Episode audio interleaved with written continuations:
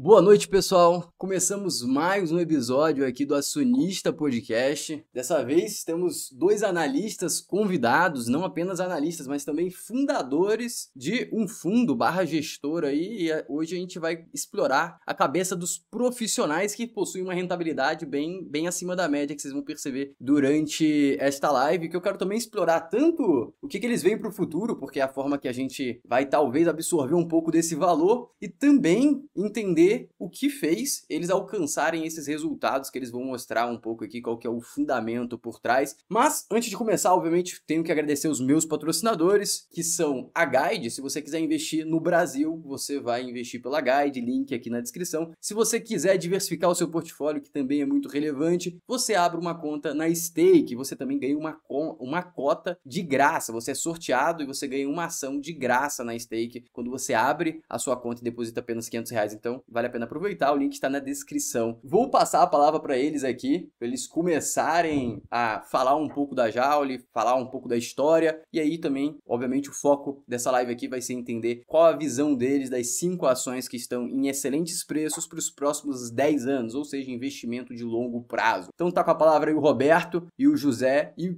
já agradeço aí, muito obrigado por ter aceitado o convite. Muito obrigado pelo convite, Floriano. Boa noite a todos. Obrigado, Floriano. É um prazer estar aqui, especialmente aqui com o Betinho. Geralmente nas lives eu, eu venho sozinho, né? O Betinho fica só me supervisionando. Hoje eu tenho a honra de ter aqui o meu colega de trabalho de muitos e muitos anos presente aqui. Boa, o Betinho, perfeito. eu queria te pedir para você começar nos, nos apresentando aí. Fala um pouquinho da Jaule da gente, faz nossa, o nosso merchan.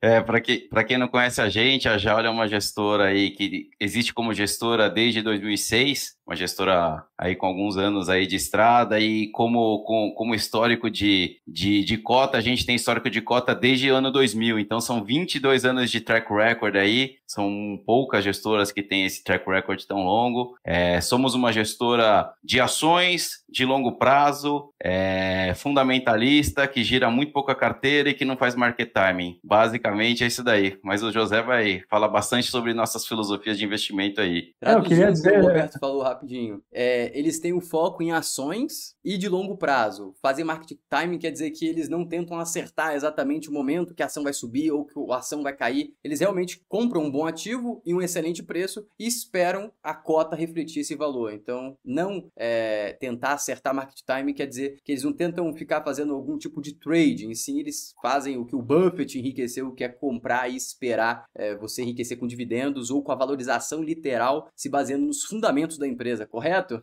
Corretíssimo. Corretíssimo. É uma coisa de falando de empresas, né? Já que é uma, vamos dizer, o nosso, o nosso ganha-pão, é, com esse histórico tão longo, né? De 22 anos agora da história do, do, nosso fundo, nossa cota mais antiga, que é anterior, inclusive a nossa gestora, né? A, a, gente segura uma empresa em média quatro anos, tal. A gente já teve mais de 80 empresas no nosso histórico. Então, você imagina que para a gente o aprendizado foi muito bacana, muito setor diferente que apareceu na bolsa nos últimos 20 anos, que a gente teve que correr atrás atrás, entender o negócio da empresa. Muita coisa que a gente aprendeu que dá certo, muita coisa que a gente aprendeu que dá errado. Então, é, é, é, é muito legal, né? E o nosso histórico, assim, além de ser longo, ele também é um histórico que, vamos dizer, de progresso, né? Hoje a gente tem uma, uma equipe muito boa de análise que compartilha a nossa filosofia de investimento, que eu vou ter um prazer enorme de discutir com vocês mais para frente, né? E então, em nome de todo mundo aqui, da equipe também que não está aqui, porque senão ia ficar uma. A gente ia dividir a tela em 20 aqui, é, na verdade em 12 a, eu queria agradecer, Floriano. Vamos lá. Perfeito. Então, gostaria de, primeiro passo aí, falar um pouco da rentabilidade de vocês. Como é, comparando aí Ibovespa, vocês estão ganhando quanto, perdendo quanto? É, de, desde, verdade, o, né? desde de, é, ações eu falo para os cotistas, né? Ações é um investimento de longo prazo, né? Então, desde o início do fundo, desde o início da nossa, das nossas cotas, o fundo hoje está multiplicando o dinheiro inicial vezes 27 contra a bolsa multiplicando vezes 6 o, o, o Ibovespa nesse período, né? Então a gente está dando algo em torno aí de umas quatro vezes e meia o benchmark.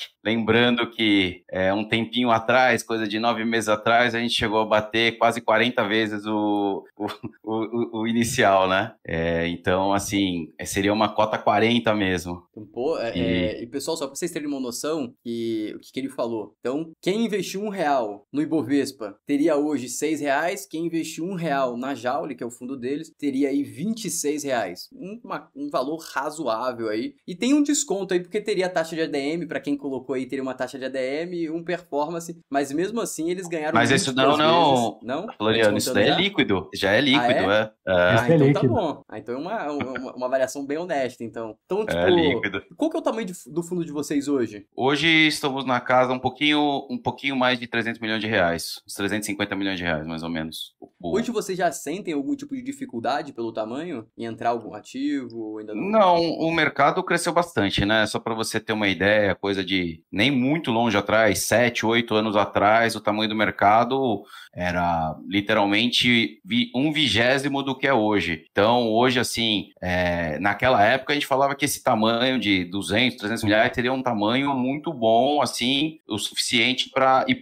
e, possível para fazer gestão. Uhum. Hoje em dia, a gente acredita que um tamanho de fundo é de um bilhão de reais, assim, um tamanho muito bom. E lembrando sempre que a gente acha que fundos é, menores são muito mais fáceis e ágeis do que os fundos, fundos grandes, né? E até, é, utilizando esse ponto que você citou, o CPF tem, acho que é um dos poucos benefícios do CPF, é ser pequeno, para você entrar em alguns cases e sair de alguns cases. Então, é, o, CPF aí tem que aproveitar o poder de acesso a alguns cases muito líquidos para tentar aproveitar essas rentabilidades, principalmente em momentos de estresse de fundo. Vocês chegaram a sofrer com algum tipo de saque nesse momento de crise ou não? É, em, em, em termos de, de captação, nesses últimos desde o Covid, a gente tem até mais cota do que anteriormente, né? Nesses uhum. últimos 24 meses, um pouco mais de 24 meses aí. É um caso, a indústria toda de FIA, né, sofreu bastante esses últimos meses, esses últimos, principalmente, últimos seis meses, e obviamente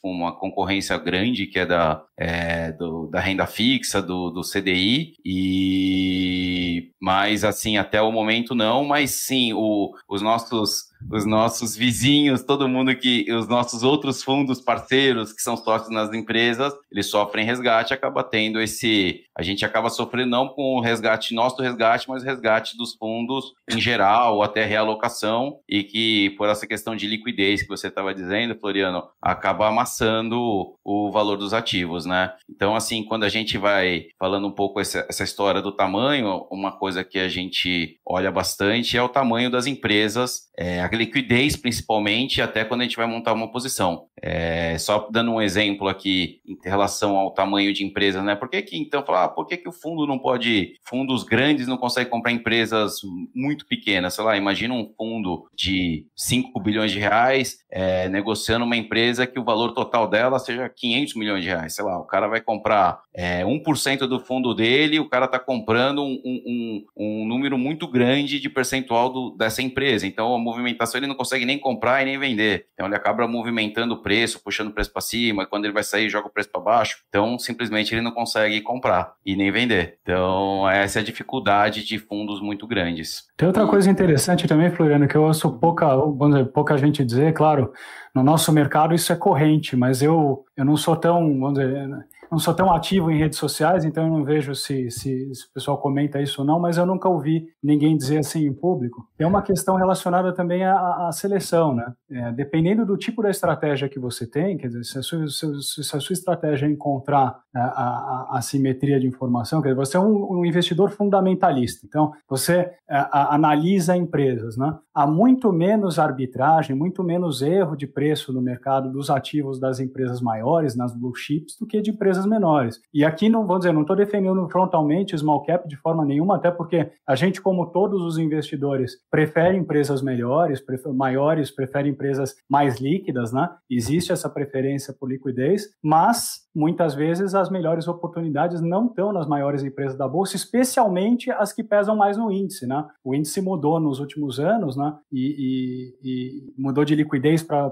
tamanho da empresa, etc. E hoje é é um índice muito concentrado, né? Ele mesmo jogo que nos Estados Unidos, dizer, ficou muito famoso, acho que você acompanhou, quem nos ouve aqui também, com o sucesso das FANGs, as empresas de tecnologia lá nos Estados Unidos, todo mundo começou a, a, a compor novos índices e olhar para no, novos índices, índices que efetivamente é, reflitam né, o mercado, porque o mercado é muito concentrado na mão de alguns nomes. Aqui no Brasil não é diferente, você pegar as grandes exportadoras, as grandes empresas de commodities, né, e os bancos têm um peso enorme na, no índice, né, e todo o resto, quer dizer, às vezes coisas muito boas, tal, que, é, é, que tem projetos de investimento muito longos, né, ficam fora desse índice Ibovespa. Então, é, realmente, assim, se você tem tamanho, a, a, tem capacidade de procurar empresas de, de, de 20 bilhões, 10 bilhões, 5 bilhões de reais, uma boa parte do dinheiro está aí, né? Então, então, a teoria é que se você focar em pequenas empresas, é muito mais possível você conseguir uma rentabilidade bem acima da média. Porque, eu vou, fazer uma correlação aqui, pra, até você me corrigir se eu estiver errado. Você, o custo de você encontrar uma descorrelação em uma empresa grande é muito maior do que o custo de você encontrar uma descorrelação de valor e preço em uma empresa pequena. Até porque, por uma empresa pequena, você consegue talvez até ter acesso ao CEO dela para trocar ideia, com o board para você trocar uma ideia, mas com uma Petrobras da vida, você não vai conseguir ter esse acesso, muito possivelmente vai ter uma grande dificuldade. Então já existe esse gargalo aí é, de você não conseguir ter acesso. E quando você vai para uma empresa pequena, você consegue fazer pesquisas, por exemplo, vou dar um exemplo da, da West, foi até uma analista de vocês que eu conversei com o Roberto, que citou ela. Eu cheguei a pegar e assinei uma plataforma que controla o fluxo de, de de acesso ao site. Eu peguei até o trial, nem cheguei a pagar. Eu peguei um trial, 7 dias, peguei o histórico de 12 meses de acesso ao site e eu pude verificar mês a mês qual é o acesso que o site dela teve. Então, foi um valor bem pequeno que eu acredito que não deve ter tantos fundos assim cobrindo ela e fazendo esse investimento, com aspas, para descobrir esse dado. Então, você consegue tirar um diferencial. Mas Petrobras, Petrobras eu vou, eu vou contratar um cara dos Estados Unidos para ver como que tá o estoque lá, entender como o cartel tá funcionando, como que o Putin tá influenciando a guerra. Então, fica um negócio muito muito caro e muito longe. Seria isso aí que, que, que gera essa descorrelação e essa eficiência que o CPF pode aproveitar nas, nas pequenas? Floriano, ah, não é à toa que, que você está tendo o sucesso que você tem, você se comunica exemplarmente. Então, assim, eu, eu não tenho a mesma facilidade que você, o que eu ia apelar para te responder essa pergunta é uma coisa que é muito fácil de todo mundo achar. Quem quiser dar um Google, você jogar assim, a gap entre, entre velho e price, né, joga em inglês que fica mais fácil você achar, uhum. e clica numa figurinha e no esquece de digitar da Mundaran depois nessa pesquisa. Uhum. Você vai puxar exatamente essa dinâmica que você disse. Então, você vai puxar um quadradinho aqui dizendo que uma esse mundo do lado esquerdo aqui é valor, o mundo uhum. direito aqui é preço, e a, o mismatch, o descasamento entre as duas coisas chama-se gap, que é a diferença entre o que as coisas valem e, e, e, e o preço que o mercado atribui. E, é, uhum. aí, quando ele vai investigar nesse mesmo slidezinho aí, quem quiser achar... Esse aqui... É, as ori exatamente, olha só, quais são as origens desse gap, né? E agora uhum. a gente começa a entender onde é que são. Uma das coisas que a gente queria bater um papo hoje é, é na nossa visão, claro, a gente é de hiper longo prazo, né? Nosso fundo uhum. é, a, monta uma posição para 4, 5 anos, mas onde é que a gente procura as melhores oportunidades, né? Então, isso aí explica por que, que o mercado, de uma forma agregada, quer dizer, quando você pega isso quase que de forma generalizada, então não é só as empresas de IPO recente que caíram eventualmente numa estratégia que que, né, de um fundo que é muito grande, que entrou no IPO e não tem saída, então vendeu, é, é, por uma série de coisas que a gente pode comentar aqui rapidamente, a eficiência de mercado, que é o que deveria fechar esse gap aí, essa diferença entre, entre uhum. valor e preço, é, ficou muito perturbado nos últimos 12 meses. Esse volume de resgate que o Roberto citou, né, e você tem visto aí que desde setembro tem uma saída de institucional local muito forte de ações, e claro, a gente está, né, o juros está subindo para caramba, todo mundo acompanha, que tem inclusive notas com juros real garantido muito gordo para os próximos anos, isso compete com ações e reduz a liquidez. Aí tudo isso que você falou, quer dizer, a, onde é que você acha essa simetria de preço e valor? Você uhum. acha o e por que, que ele acontece? Porque eventualmente a liquidez, quanto menos líquido, né, menos arbitrado é, a, a, a, é o ativo. Então, assim, qual que é a simetria de informação que nós aqui da Jaule, ou você, Floriano, tem a respeito da Petrobras? Petrobras é uma empresa a, tem um market cap gigante, tem uma base de acionistas enorme, o mundo inteiro olhando para a empresa, olhando para o negócio da empresa, avaliando o mercado de petróleo, tem uma guerra em curso, o petróleo está no, tá, tá, tá, tá, tá nos raios históricos, né?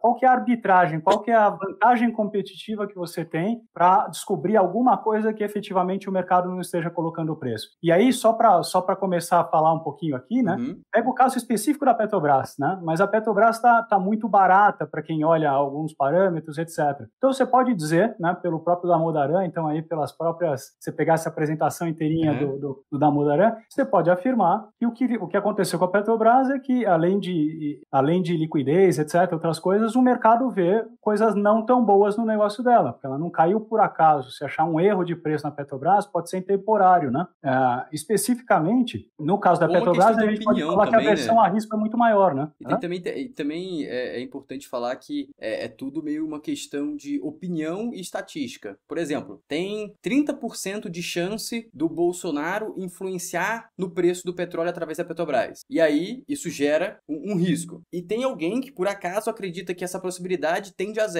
por qualquer motivo X. Esse cara que acredita que a possibilidade dele tende a zero vai colocar no modelo dele a Petrobras muito mais barata do que o cara que coloca que existe essa possibilidade de 30% dele tomar esse risco, o presidente tomar esse risco para se eleger, por exemplo. Então tudo isso muda. E se o cara que colocou, é, que apostou é, que tende a zero tiver certo, ele ganhou dinheiro. Mas você só vai entender se aquele cara é um bom investidor no longo prazo. Por isso que eu, a gente começou a conversa com a rentabilidade do fundo deles no histórico. Porque você acertar um ponto, um one shot, não quer dizer nada. Você ter um track record de sucesso quer dizer alguma coisa. É mais ou menos isso aí que você tipo, que, que também tem que observar para identificar se o investidor está correto ou não. Porque muita coisa que investidor, principalmente os investidores que tentam hypar na web, é quando ele acerta alguma coisa, ele fala muito disso, repete, repete, repete, repete, como se ele tivesse visto petróleo em algum lugar assim, alguma coisa absurda. E muita gente fez isso com Petrobras, a 4 reais. Só que ninguém falou que Petrobras a 4 reais estava numa crise absurda, tomando prejuízo, o governo brasileiro estava em um momento conturbado, então, esse, esse, esse critério, eu acho que é muito difícil você avaliar quem acertou de verdade quem errou, porque o único métrico que a gente usa é quem ganhou e quem perdeu. Você teria algum ponto para ajudar o investidor a avaliar isso? É, eu tenho, assim, é, de fato é, é muito difícil você você estar tá certo sobre tudo, né? E aí entra uma questão de diversificação também, especialmente para as pessoas que investem por conta própria, né? Que são ah, investidores de ações, né, os CPFs que investem diretamente uhum. nas ações da bolsa, né? A diversificação é importante porque realmente você pode fazer um headshot e ganhar muito dinheiro, inclusive com coisas com as quais você está certo, quer dizer, não está errado. Quem olhar a Petrobras, por exemplo, ele vê em algum relatório que a Petrobras tem a capacidade de distribuir 27% de dividend yield, ou seja, distribuir dividendo que contra o valor de mercado representa 27%, vai achar que aqueles quatro reais lá atrás, né, estavam estavam mais caros do que agora, porque naqueles quatro reais a empresa não tinha capacidade de distribuir tanto dinheiro. Né? E aí, se você chegar a essa conclusão, você não pode deixar de ignorar que a aversão ao risco da Petrobras hoje em dia, por incrível que pareça, é maior do que quando ela estava a R$ reais, quando ela atrasou a publicação de balanço durante muito tempo, quando de fato ela sofreu interferência, quando trocou a presidência N vezes, quando ela tinha um projeto de desalavancar, mas ninguém sabia como. Então, por incrível que pareça, né, a, a, essas coisas elas mudam ao longo do tempo. Então, a diversificação é importante. Você pode estar certo sobre uma série de coisas e pode estar errado em outras, né? Então, uhum. quando você tem mais de uma, vamos dizer, mais de uma empresa, mais de uma,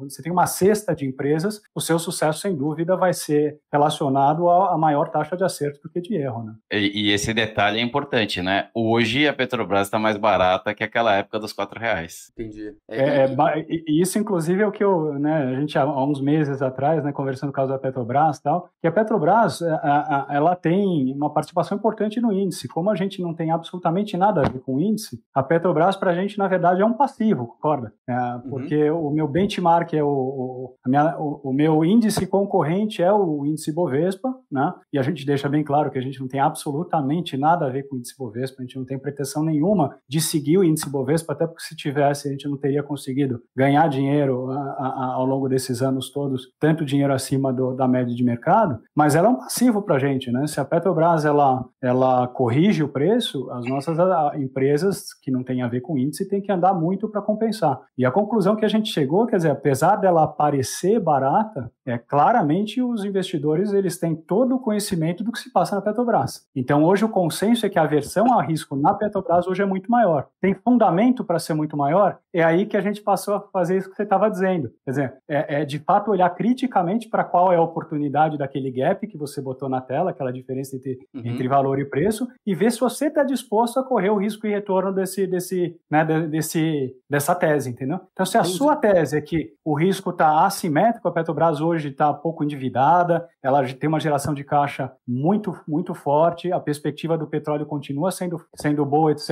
e que o, o, o risco está ah, exageradamente alto, então você pode achar que é uma boa ideia ah, investir em Petro. Tem outros fundos que viram e falam, eu não tenho como, porque o dia que eu tiver algum problema com a Petrobras, eu não tenho como explicar no meu comitê de investimentos por que, que eu tinha isso, né? O meu compliance me pega. Então, assim, é uma coisa que... Ah, é? Mas tá isso tudo também? isso no preço. Opa, se tem. Tem fundo Claro que não tem. pode porque tipo, tava esse risco na mesa e você tomou um risco descorrelacionado da realidade, assim, tipo, do governo interferir. É, não, tem, tem, assim, cada um tem uma política de investimento, né? Mas o, o gestor tem que, tem que respeitar aquilo. E é muito difícil é, você querer correr um risco que vai contra a, a, a- contra a estratégia de investimento, por maior que seja a oportunidade. A gente também vive isso aqui, Floriano. Uhum. Várias vezes a gente vê uma oportunidade muito boa, só que uma empresa que é small, muito small cap, quer dizer, não tem como, entendeu? A gente Aí tem que pra mim, abandonar. pô. Aí você no WhatsApp. Não, ó, mas mais uma coisa, José e Roberto. É, Esse aqui são os drives que o, o da Modaran enxerga. Então, na minha concepção, informação, a gente não tem esse gap na, na Petrobras. Liquidez, também não temos esse gap na Petrobras. Então, o gap que possivelmente pode existir na Petrobras é a governança corporativa. Pode ter algum problema de governança que pode gerar um grande prejuízo que justifica esse gap do preço correlacionando a, gera- a possibilidade de geração de caixa dela. É uma isso? coisa interessante aí, né? Ah, Eu vou puxar uma outra coisa da Modaran, que essa eu não vou te fazer pesquisar para a Uhum. gente conseguir dar sequência na nossa história, mas quem quiser Uhum. procurar, o da Modaran fala muito bem dessa história do qualidade, da qualidade do management. Então, assim, Uhum. o aspecto de governança corporativa né, não é diretamente relacionado com a qualidade do management. Né? Mas a- a- as arbitragens de preço por qualidade do management, quem quiser pesquisar vai achar as tabelinhas da Modera que ele vai dizer assim, olha, você acha que o negócio de uma empresa é muito bom e o management é ruim, né? E aí a decisão de investimento que você tem que tomar, você pode comprar e torcer para o management melhorar ao longo do tempo, né? Ou você tem que comprar já contando que o management é ruim. No caso da governança corporativa, isso é um pouco é um pouco mais complicado, porque isso envolve não só a administração da empresa, mas o que a gente chama de todo o grupo dos stakeholders, as partes relacionadas, né? Então, é, entra o governo não como controlador, mas como mas como a parte relacionada, os clientes, os fornecedores, todos os todos os elos, né? No caso da Petrobras em si, quer dizer, a gente tem um problema quase que estrutural no setor da Petrobras, que é o que o Betinho sempre costuma dizer. Para a Petrobras, um petróleo muito alto é marginalmente ruim, porque é, de, fato ele onera demais o, o, bolso dos consumidores domésticos. Ela, por acaso, é uma empresa estatal que tem, ah, vamos dizer, um monopólio de muitas coisas. Então, isso cria um problema para ela. Para a Petrobras, o petróleo ficar ali a 70, 75 é muito melhor do que o petróleo subir muito mais. Então, você gera uma série de outras coisas, mas você tem razão em tudo que eu disse. Eu só quis citar essa tabelinha do Damodaran, porque se você colocar lá qualidade no management, né, a, a, a evaluation e jogar depois da Modaran, você vai achar exatamente a pista do que eu tô Vou querendo. buscar depois. É. Eu, eu normalmente leio bastante coisa da Modaran quando ele solta, porque ele solta com pouca frequência, assim, mas ele realmente solta coisas bem comple completas. Mas vamos aqui, eu queria antes de ir para as cinco ações, queria entender a visão de vocês sobre o mercado atual, a situação macro, micro, qual que é a visão de mercado, quais são os setores que vocês acham que pode ter um, um vento a favor, sem olhar especificamente a empresa, mas os setores, o que o que, que o, para onde está soprando o vento? Porque o vento normalmente ajuda muito a empresa. Você pode ter manager, você pode ter tudo, mas se o macro tá ruim, a empresa tem que suar a camisa para entregar resultado bom. É uma excelente pergunta, assim, o nosso, a, a gente tem que olhar para a nossa própria carteira, né? Ah, Não por acaso a gente, eh, a gente se dedica a estudar a empresa o dia inteiro e a gente, além de selecionar as empresas, a gente tem que escolher uma alocação de carteira, né, de portfólio. Sim. Então, hoje a gente está super ah, posicionado no que foi praticamente abandonado pelo mercado. Né? O mercado, basicamente, nos últimos oito meses, por conta também do fluxo de resgate dos, dos fundos de ações e os multimercados, lembrando que no meio do ano passado eles tinham posições importantes em ações, eles saíram vendendo tudo, como se a, as empresas ligadas ao, ao doméstico, né? a, a economia doméstica, não existissem mais, como se não fosse mais existir mundo. Né? E, na verdade, a gente tem muitas teses que são de empresas não só que estão com o operacional muito bem, estão entregando resultados bons, como elas estão crescendo, e elas têm uma coisa muito importante, que é uma capacidade de crescer de forma bastante descorrelacionada com o crescimento total da economia. Então, é, eu não preciso nem me valer daquela, da, daquele ponto que já fica bem claro, quer dizer, quando você pega o crescimento da, das empresas de capital aberto versus PIB, né? E, por exemplo, só no, no intervalo aí de 16 até 2020, a nossa cota multiplicou quase por 6 nesse período, as empresas chegaram a crescer 4, 5 vezes o PIB nominal, né? Então, isso para dizer que a, a amostra da Bolsa de Valores das empresas de capital aberto não é uma amostra fidedigna da dificuldade da, do, vamos dizer, da, da, das empresas médias da economia do de uma forma geral. Então, o que a gente vai defender aqui é que as, as melhores oportunidades hoje tá no que caiu demais, por conta da, de perturbações, agora eu vou falar, se você quiser depois uh, me corrigir, tá? Por perturbações na eficiência de mercado, gerando uma grande, um grande descasamento entre oportunidade e risco, tá certo? Aquele gap que você mostrou naquele slide anterior está muito uhum. grande e sem motivo, principalmente empresas que estão com operacional corrente bom, então não é promessa para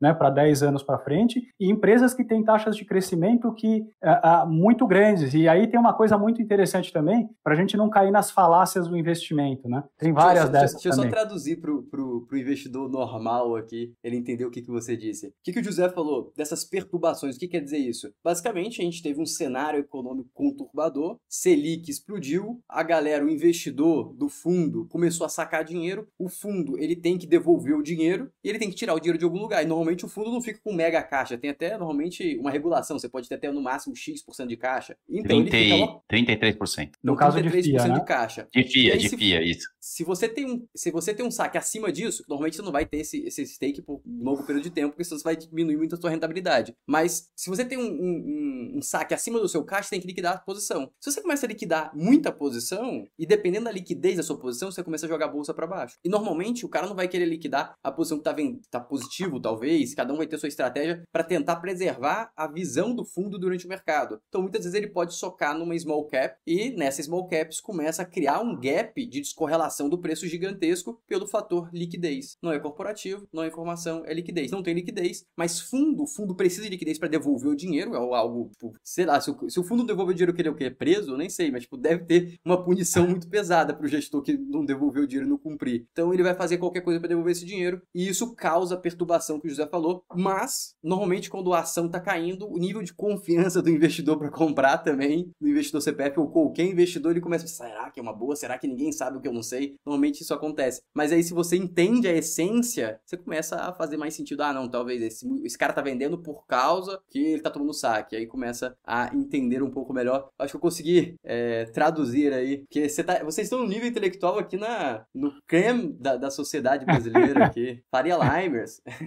é, os Faria Limers é realmente é um dialeto, é um dialeto local aqui, né? Aqui embaixo é uma coisa. A gente também brinca com os, com, com os Faria Limers aqui embaixo. Tem vários memes desse tipo, né? Mas é perfeito, você tá certíssimo. Só botar uma pontuação. Pessoal, quem tiver alguma pergunta já pode colocando no chat aí que daqui a pouco eu começo a fazer para eles. E não se esqueçam de curtir a live e devolvo agora a palavra pro professor aqui, José. Obrigado, Floriano. Eu queria, eu queria ter oportunidade aqui de outra coisa que eu também nunca vi ninguém falando, mas eu acho que é de interesse de todo mundo, né? É contar um pouco de como é que funciona essa, como é que funciona uma gestora de recurso, o que, que é essa tal de análise fundamentalista, né? Ah, qual é que é o capital tecnológico e intelectual embarcado nisso? Como é que funciona a análise de empresas, né? E aí no, no dialeto aqui debaixo da Faria Lima, no uhum. buy side, né? Então, é, em, quem, em quem investe profissionalmente, né? É, como é que funcionam essas coisas? E aí tem várias analogias que eu vou tentar fazer para deixar esse negócio interessante, que eu acho realmente é, que muita gente vai gostar, né? Então, uma boa parte dos investidores não profissionais, e aqui ninguém está falando que alguém é melhor do que ninguém, é só que o profissional é aquele que vive da gestão de recursos, né? E o outro investidor pode ter 40, 50 anos de sucesso, é, a, ser um profundo conhecedor das empresas que ele tem, e aí você não está no investidor profissional, muito embora ele viva de, de, administrar o próprio dinheiro, né? Mas a maior parte desses investidores aprende rapidamente aqui no YouTube, nas plataformas, etc., além indicadores, né? O que a gente chama lá de múltiplos, então comparar o preço com o lucro, o preço com o valor patrimonial, o tal do preço, lucro, crescimento lá do, do sujeito chamado Peter Lynch, uma lenda dos investimentos nos Estados Unidos, etc., né? Mas é importante dizer que, assim, a análise de, de investimento não se limita nessa fotografia do exame, né? Então eu vou fazer aqui uma analogia com análise clínica, né? Análise médica, né? Que aí todo mundo está acostumado com análise clínica. Então, jogar a saúde de um paciente, né? Pelo IMC, que é aquela índice de massa corporal, peso sobre altura quadrado, ou pelo grupo ao qual ele pertence, se ele é esportista, uhum. sedentário, ou até mesmo se ele, até mesmo se, se ele é capaz de ler os parâmetros dos exames de sangue que vem lá com a colinha para dizer se é bom ou se não é, né? Do LDL, do HDL, etc. Não encerra a análise do paciente, né? Então, um bom Sim. clínico, e agora é um investidor do buy side como nós, né? Um bom clínico, um bom médico clínico, ele analisa também o histórico familiar, a hereditariedade genética, as propensões, doenças pré-existentes e outras fragilidades como a do Betinho aqui, por exemplo, que tem o hábito de jogar tênis muito intensamente, né? Então é claro claro que ele pode ter problemas né, ortopédicos rapidamente. Né? Contextualizando esse raciocínio no mundo das empresas, a natureza do negócio da empresa em si, a natureza, então não está nem nos números que ela apresenta hoje, ela pode ser determinante para indicar alguma instabilidade do negócio. Então, agora eu vou falar várias coisas de grega, mas vocês não precisam necessariamente entender cada termo que eu falo, só o que eu, a ideia que eu quero passar. A dinâmica competitiva, quer dizer, se tem muita competição por cliente no mercado em que ela, em que ela opera, a dependência de capital de terceiros, quer dizer, se ela depende de tomar muito dinheiro de terceiros para conseguir investir, e até mesmo outros pontos fundamentais né, é, é, que levam o analista a pensar sobre como é que funciona de fato aquela empresa. Então, de volta para a análise clínica, o mapeamento de todas essas características históricas da, da, do, do, paciente é, envolve forçar o clínico a pedir exames específicos. Né? Então, quando você vai lá com todo esse, com todo esse, esse mapa, vamos dizer assim, ele pode pedir um exame específico, por exemplo, de curva glicêmica, um ecocardiograma, etc. E o diagnóstico no final desse médico vai ser uma análise conjunta da clínica com todos os parâmetros que ele é capaz de estudar. Então ali entra tudo, entra o histórico, a observação e todos os números, né? É o que o nosso mestre da Mudarana fala e é o que todo mundo aqui do Byside faz, que é casar a história com os números, né? Ou seja, não é só analisar se a empresa está barata ou não é, ou não está, é entender por que ela está barata e por que ela não estaria barata, qual é a oportunidade que você tem, né? E não é só construindo o cenário que te convém. Você, você, quando você vai analisar, você tenta entender por que, que a empresa não está barata? Sem dúvida, eu vou te mostrar um slide muito legal que mostra a nossa estratégia, que não é o nosso processo de investimento, é o nosso uhum. processo de análise, né? Eu, uhum. eu até separei umas coisinhas aí para compartilhar com vocês, mas assim, na verdade, a, a, a, análise profissional das empresas, ela tem que utilizar uma metodologia científica para uma matéria essencialmente humana. Então, assim, eu posso cair aqui te dizendo um monte de números, é, fazendo regressões históricas espetaculares para provar que eu estou certo, né? Uhum. O que vai dizer se eu estou certo ou não estou é exatamente exatamente o casamento entre a materialidade das observações que você tem, a realidade dos números e do mercado atual, com uhum. a, a, realidade do negócio da empresa, né? Então, é, se você puder até compartilhar a primeira telinha ali, que eu vou, vou, ficar muito contente em falar um pouquinho dessa história, porque hoje a gente tem o nosso chefe aqui, Floriano. Perfeito. Esse Betinho Vamos que tá lá. quietinho aí, ele é o grande chefe aqui do nosso departamento de análise, né? Porque, ele que aperta vocês? É, é, mas, na verdade, para que serve a análise? Serve para atender a demanda do gestor, né? E agora, botando o meu chapéu aqui como analista, né? Junto aqui é, o meu time de análise aqui, que é o Vitor, o Fernando, o Lucas, o Augusto e a Daniele, né? O nosso trabalho é exatamente entregar a análise que atenda a demanda de uma coisa maior que chama-se estratégia, tá certo? A gente tem que conseguir é, produzir a, relatórios e raciocínios que atendam o que a gente está tentando fazer. E o que a gente está tentando fazer? É esse aqui o slide? Vai... Esse slide. Parece então, muito confuso, ninguém precisa se preocupar com ele, pelo amor de Deus. Mas o Betinho vai me matar, porque é, é raro, vamos dizer, eu nunca tive tive oportunidade também de, de, de mostrar isso para cliente que não vem aqui no nosso escritório por vários motivos. Né? O primeiro é porque não tem tempo, depois porque a, a, normalmente você tem pouca, pouca audiência para se interessar por isso aí, mas isso eu acho muito bacana. Aquele primeiro slide, eu vou explicar isso em três pontos, tá certo? É, o ponto um, né? É, uhum. então esse basicamente é, é, alguns recortes do nosso processo de análise. O ponto um é você mais ou menos mostrou aquilo quando você puxou da Modarã ali na internet, Floriano. Porque uhum o que, que isso aí tem parecido com o que você mostrou da Mudarã? Você tem o valor econômico do lado esquerdo, né? É, e aí você tem uma identidade, né? Uma relação, que é ali onde ficava o gap no seu slide do Damodaran, e aqui uhum. você tem os preços, né? Que é aquele da Bolsa de Valores, né? A nossa estratégia tem que efetivamente conseguir apontar para esse meio aí, isso que a gente chama de, de, de função identidade, e conseguir explicitar, apontar qual que é a oportunidade que a gente tem em, em, em vista. Por quê? O que a gente quer pegar são as oportunidades mais fáceis, né? As frutas mais baixas, para usar aí um, um jargão que em inglês é bem comum, né? Então, uhum. a, a, a, oportunidade que qualquer pessoa tem de, de ganhar dinheiro, Floriano, seja, a, seja investindo diretamente ou em fundo, é, é explorar a diferença entre o valor da empresa e o preço de mercado. E esse trabalho, no nosso caso aqui, é claro que ele é feito sobre observações reais, a gente vai olhar o histórico da empresa, vai olhar todos os números que tem disponível lá, vai ver as evidências do, do, do negócio da empresa sobre o crivo do que a gente chama crivo da coerência. Vamos para o ponto 2 ali, que é uma coisa muito. Isso aí, e, certamente. Quem que que fez esse slide aqui? É, eu fiz um slide pirata, eu tenho que confessar. Ninguém, ah, isso é? aí não passou pela mão de ninguém. Não, é, ficou é, bom essa parte. Eu gostei desse que mundo de Deus, mundo de demiurgo. Eu gosto de filosofia. Ah, isso aí é uma Meu Deus do céu. Meu Deus isso aí é o seguinte, tem uma cartinha de risco. Não, não deixa, não deixa ele falar, não deixa ele falar, velho. Fica meia hora falando sobre isso. Isso aí é bem legal, né? Isso aí remete a uma coisa que, para quem se interessar, tem o, o Fractal Market Analysis, uh, um livro fantástico escrito lá em 2004, né? Vou anotar é, aqui também. Análise fractal de mercado. Então, só, só esse pra, livro ele começa. Diga. Só para elucidar é, para o pessoal: mundo de Deus, mundo de Demiurgo. O que, que ele quer dizer? O mundo de Deus é o mundo perfeito, é o mundo das ideias, onde você cria o objeto. E o Demiurgo é como você executa o objeto. Então, para quem entende um pouquinho de filosofia, você tem a cadeira perfeita aqui e aqui tem a cadeira que você consegue entregar. É o projeto do computador e o projeto real. O valor de mercado é o projeto que o mundo consegue precificar. O valor econômico quer dizer que é o valor justo da empresa. Logo, quando, como você tem esse gap do mundo de Deus para o mundo do Demiurgo, você poucas vezes vai ter uma igualdade muito próxima. Logo aí que existe o gap e a imperfeição do mercado e aí que você pode ganhar dinheiro. Expliquei corretamente? Eu não sabia que você gostava. Vão achar que a gente combinou. Não sabia que você gostava de filosofia, etc. Gosto, Depois a gente gosto. vai conversar sobre o NIAI aí, que é uma coisa Boa. bem bacana. Mas sim, isso aí, assim, não adianta você é, a, querer que o valor de mercado seja siga as formas planas, né? A perfeição, a perfeição grega da geometria plana do, do, do mundo de Deus, tá certo? Não adianta ficar dando morro na ponta de faca. Ali no, no ponto 2, né? Que é aquela figura esquisitíssima ali, aquele ovo, parece um ovo, ah, um ovo instalado, né? Onde você tem uma gema e a clara. Esse é um negócio muito legal, porque assim, existem várias abordagens, Floriano, de, de como é que você consegue a, a, a enxergar o mundo, né? E principalmente o futuro. Tem muita gente aqui que assiste, vamos dizer, a, uhum. o gestor falando de ações, etc., achando que o gestor é capaz de prever alguma coisa. Isso é uma coisa interessante, isso é uma abordagem que a gente aprendeu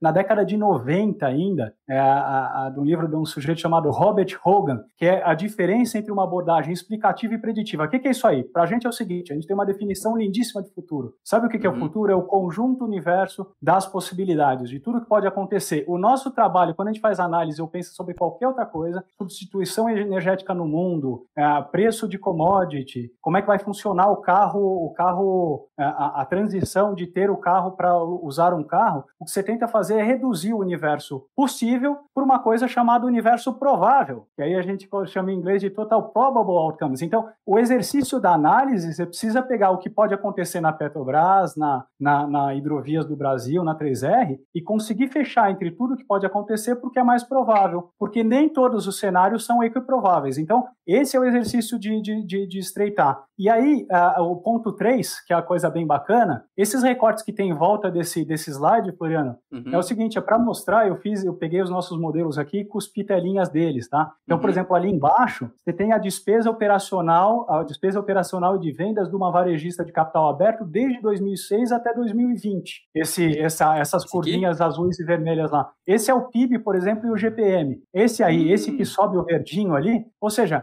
a, os nossos, a, o nosso capital intelectual, a nossa, a, a nosso desafio intelectual tenta fechar entre o, o possível para o provável. Então, nos nossos modelos, por exemplo, se a gente quisesse estimar, calcular, uh, uhum. pensar sobre a despesa operacional de uma empresa, a gente ia chegar nessa área verde aí que todo mundo vê que contorna essa cobrinha, né? Que é uma coisa bem bacana. E qual que é a variabilidade do mundo aí, Floriano? Você viu que em todas ali onde você mostrou que eu falei que era PIB, o PIB alguém sabe quanto é que é o PIB? Você pode ter uma expectativa do PIB. O PIB Sim. varia todo ano, não é? E aí a gente, como usuário do, dos economistas, acha que economista é o cara que mais erra as projeções macroeconômicas. Isso não é verdade. Sabe o que acontece? É um infeliz caso de, de, de report, de fotografia. Ele te dá um cenário, toda semana você pega lá o relatório do Focus, por exemplo, e vê a expectativa de mercado sobre inflação, sobre PIB, etc, certo? Só que certo. aquilo lá é uma figura. Ela é uma, ela é uma tirinha dentro da, das possibilidades. Então, qual que é o provável? O provável é o que fica em torno daquele negócio lá. E aí, aquele terceiro pontinho, que é o último, tudo uhum. que a gente sabe sobre... É, tá, tá um pouquinho para cima, é aquela, essa distribuição aí mais esquisita. Essa aí. É. Isso aí é o valor de uma empresa, olha só que legal. Quanto é que vale a Guararapes, por exemplo? Ela vale precisamente o que está aí, com esse risco, né? Aí quando você começa a estudar finanças, e se você, né, eu tenho certeza que você gosta dessa, vamos dizer, capítulo de risco, uhum. capítulo 2 lá do Damodaran, é o Eiji, né, que é a definição de risco em chinês. Ele, ele é o risco e também a oportunidade. Então, essa é uma fotografia da realidade. Lembra aquela história do mundo de Deus e do Demiurgo? Uhum. Esse aí é o mundo de Demiurgo, né? Ele, ele não é exato, você não tem um valor por uma coisa. Ele está condicionado a uma série de outras coisas. E o nosso trabalho como analista é seguir para ver se isso, isso, a, a, a, se isso acontece desse jeito ou não. Aí no, no slide 2 eu tenho uma coisa mais bacana aí. Se antes, você puder botar o outro slide. Dois, deixa eu só dar uma interpretação aqui pro pessoal. Ó, Porra, Zé, o cara, precisa de, o cara precisa de tradutor para tudo, Zé. Maneira, ah, meu. Não, não, ficou muito bom. Não, José, José, ficou muito bom. Pode continuar. É, eu vou chamar o Fabiano para trabalhar com a gente. imagina, imagina que a gente está num clube de tiro e tem o cara. Vamos pegar que a gente vai pegar o Roberto aí, que é um cara que pratica, que eu sei. e ele é um cara bom, que ele vai tender a acertar dentro de um certo círculo. E dentro desse círculo vai ter a maioria dos tiros dele, mas de vez em quando o Zé vai gritar ele, vai errar um tiro. A mulher do filho dele vai bater na perna dele, vai errar outro tiro e vai ficar para fora. O objetivo é você conseguir traçar um círculo no qual você pegue a maior parte dos tiros do Zé, do, do Roberto, no caso. E o que, que quer dizer isso? É basicamente as possibilidades que dentro desse círculo, e isso aqui você vai correlacionar o preço. Ou seja, a empresa que está custando a mesma coisa que caixa, a quantidade de evento que fica dentro de um círculo para viabilizar a sua compra é muito grande, porque ela está valendo a mesma coisa que caixa. Se ela zerar, por exemplo, uma, uma, uma coisa extrema, se ela zerar é, a operação, se ela não der prejuízo nem lucro, e investir o dinheiro em Selic, você já vai tirar 10% ao ano, considerando que ela remunera 100% Selic. Ou seja, o mundo de eventos que pode ocorrer para uma empresa que teoricamente deveria ser lucrativa, para ela ficar no zero a zero, é muito grande. Ainda dentro desses eventos tem a possibilidade dela gerar lucro ainda, que aí extrapola ainda mais a sua rentabilidade. Então, considerando isso, quanto mais barata a empresa, maior é esse círculo aqui, porque a sua rentabilidade engloba mais eventos descorrelacionados da realidade. E aí você tem a maior chance de ganhar lucro. Correto, José? Tá certo? Correto também, uma interpretação, eu já vi que você leu também ó, a diferença entre nós e risco, né? Entre, entre nós e bias, né? É uma Sim. coisa bem interessante lá. No, tem, no slide 2 tem uma coisa bem bacana para quem lá. não entendeu nada do que a gente falou. É, olha só, de cano todo mundo entende. Imagina o seguinte: o que, que é análise no final da história, tá? É juntar as variáveis macroeconômicas com toda a variabilidade, o que pode acontecer com elas para frente. Juntar todas as características da, da, da, empresa, né? O que a gente chama de variáveis primitivas são aquelas que efetivamente é, condicionam o valor da empresa. Então, vendas de mesmas lojas, despesas, etc. Juntar essas duas coisas numa coisinha mais embaixo ali chamada storytelling, que é a história da empresa, é o que ela faz de fato, como é o negócio dela, né? E aí é, a, a, a junção dessas coisas culmina para o valor da empresa. Agora, quer ver todo mundo entender perfeitamente? Quem não uhum. tem a menor ideia do que a gente está vendo, pensa que cada coisa que influencia na empresa ganhar, ou, ou, ganhar mais dinheiro ou não, ela vem através de um desses caninhos que a gente está vendo aí. Então, você pode abrir mais o primeiro registro, fechar mais o segundo, você pode mexer de maneira conjunta ou individual cada um deles. E no final, o valor da empresa vai ser o produto, vai ser o resultado final de quantas coisas ficaram mais abertas e mais fechadas. O, o trabalho da análise é identificar qual é que é o nome desses caninhos, como é que você estima quanto é que esses caninhos podem ficar baratos ou abertos e ver qual é que é o risco que aquilo traz naquela empresa que você está enxergando ali. Perfeito, José. Essa analogia que ficou perfeita. Só para dar um nome a esse cano: margem líquida, margem bruta, taxa Selic, é, taxa de crescimento do varejo, de e-commerce, entre outras. E aí você vai regulando. Se você tem, imagina que vai ter muito crescimento em Selic, você abre mais esse cano, que vai ter um efeito aqui, você fecha outro cano e assim você vai tentando encontrar o preço justo. Mas eu gostaria de fazer uma pergunta para vocês. É, quando você vai tentar, quando você faz isso aqui, você traça cenários e tudo mais. Mas quando você vai, por exemplo, cogitar o cenário político, não quero entrar em política, mas o cenário político brasileiro é um cenário, vamos tentar ser ameno, conturbador, diferente, excêntrico. E como que você coloca isso no, no preço? E outro ponto também, você adiciona a volatilidade? A sua volatilidade te faz querer pagar mais barato por um ativo ou não? Vocês não entram nesse, nesse viés? É uma excelente pergunta e ela tem uma excelente resposta também, né?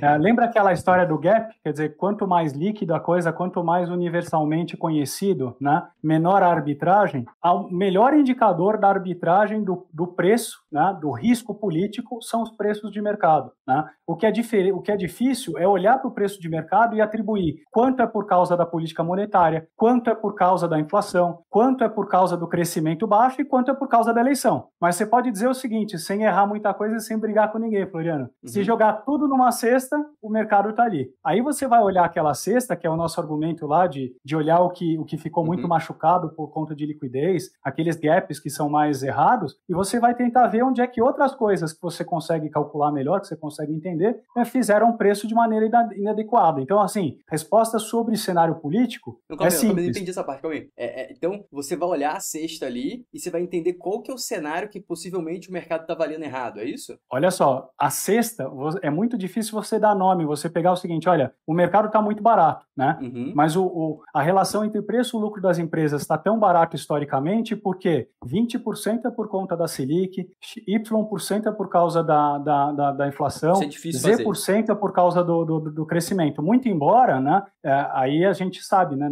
A gente pode sair do mundo do demiurgo, ir para o mundo de Deus e fazer o que a gente chama de valuation de chegada. Você consegue efetivamente olhar para uma empresa, só dependendo de três variáveis no longo prazo, Floriano. Olha só que bacana. Se você hum. pegar uma empresa madura, o valor presente dessa empresa só depende do retorno do seu patrimônio líquido, da taxa de desconto que você utiliza, né? E da taxa de crescimento de longo prazo. Só essas três. Então, por exemplo, o que a Selic fez de erodir valor, de corroer valor das empresas, é muito fácil de eu dizer quanto foi. E não foi nem perto do que as empresas caíram, né? Quanto é de eleição? Entendi, entendi, entendi, entendi. O, o, de eleição eu não consigo te dizer. O da Selic eu consigo te dizer. Aí o da inflação, o que sobra é o outro. Dívida, o que sobra é o outro, exatamente isso. É. Caramba, muito bom. Não tinha pensado nisso. É uma parada óbvia, né? Com aspas. Caramba, interessante. E aí você chegou nesse valor, você consegue precificar quanto que a eleição afetou, vamos dizer, no passado. E aí você consegue entender se no, no presente a eleição está afetando mais ou menos. Então você consegue é. precificar o risco que o mercado está vendo durante o cenário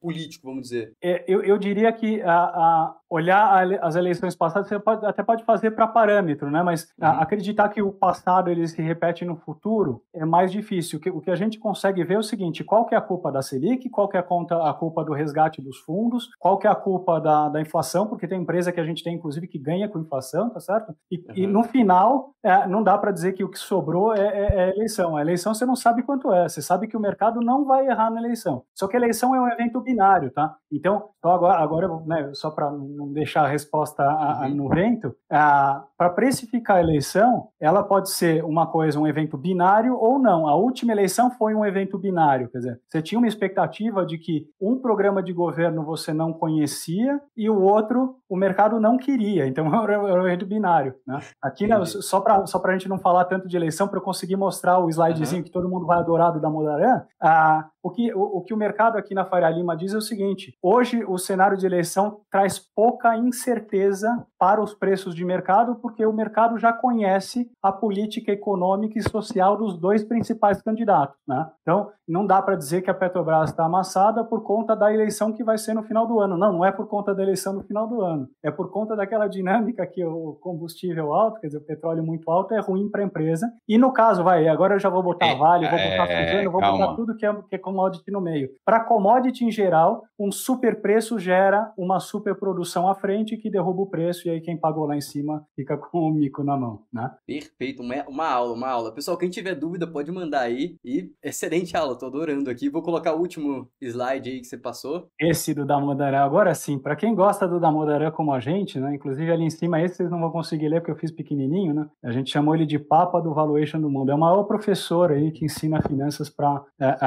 a, a, a, que tem né, o maior número de páginas escritas, inclusive, sobre finanças. Né? Então, o Damodaré é o ortodoxo das finanças tradicionais, né? ele é pai das métricas tradicionais, como o beta para o cálculo do CAE, né? ele casa uma série de coisas, né? É, que hoje em dia, tudo, todos os livros dele até o final da década de 90, um, o que a gente chama hoje em dia de quantamental simples, é muito capaz de produzir. Você consegue fazer análise, uma, uma análise de valuation completinha com as finanças tradicionais que ele ensinava. Uhum. Mas o nosso grande professor passou nos últimos anos a incorporar novas análises, na, no, novos tipos de abordagem para análise de investimento. E isso é que é muito bacana, porque para a gente que veio há anos, né, e agora eu já vi que você gosta de filosofia, então há anos né, a gente veio com fé na nossa filosofia de investimento, e assim como a gente em várias civilizações mais orientais, né, a filosofia se confunde com a fé, né, a gente vagava como ovelha desgarrada até que enfim a gente encontrou uma luz no céu dizendo que a gente estava certo. E não é porque o fundo tinha multiplicado a cota 40 vezes desde o, desde o dinheiro inicial, é porque o nosso Papa da, da, da, das finanças passou a utilizar coisas que a gente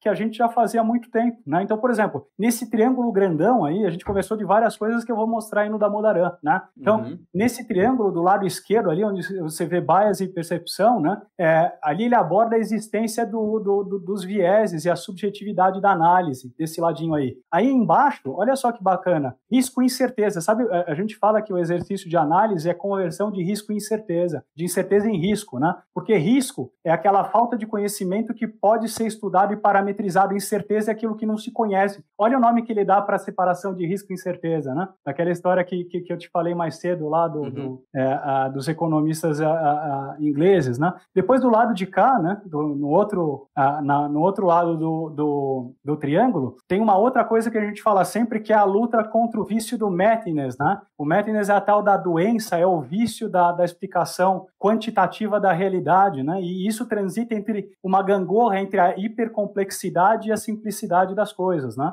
Aí do lado lá, aqueles quadradinhos que você tem no, no canto direito, para mim é direito, não sei para vocês, ali em cima que a gente falou até agora, né? Que é o casamento da realidade do mundo com os números da empresa, né? E embaixo, olha aquele ovo instalado dele. Lembra quando você explicou o, o, a, o, o futuro provável separando do futuro possível? Sabe o que está uhum. escrito aí, Floriano? Esse é. ele está mostrando o futuro provável como um subconjunto, um grupo menor do futuro que é o possível. Olha só que bacana. É o provável, né? O likely e depois o, o, o possível que é o futuro de fato, né? Ah, então base e aí no fundo à direita, lá embaixo à, à esquerda, na verdade, eu tenho um problema com direita e esquerda. Quem me conhece sabe que para mim dá no mesmo, né? É, é, esse negócio é muito legal porque ele ele passou a incorporar uma análise de risco, aquilo que você falou, ah, vocês colocam a incerteza, a volatilidade nesse negócio. O próprio Lamoraran passou a colocar esse daí, eu acho que é da Zomato, né? Quem conhece é um aplicativo muito bacana de comida. Você vai lá para Portugal, você liga o Zomato, você sabe exatamente o que você vai comer aonde e tem os reviews bem feitos lá. Então, esse é, é, é uma metodologia que ele utiliza para colocar incerteza no valuation que ele chama de Monte Carlo Valuation, né? Então, assim, dá para a gente é, até dar um ufa aqui, dá, dá para ver que a gente gosta do que faz e que a gente tem boas companhias também, né?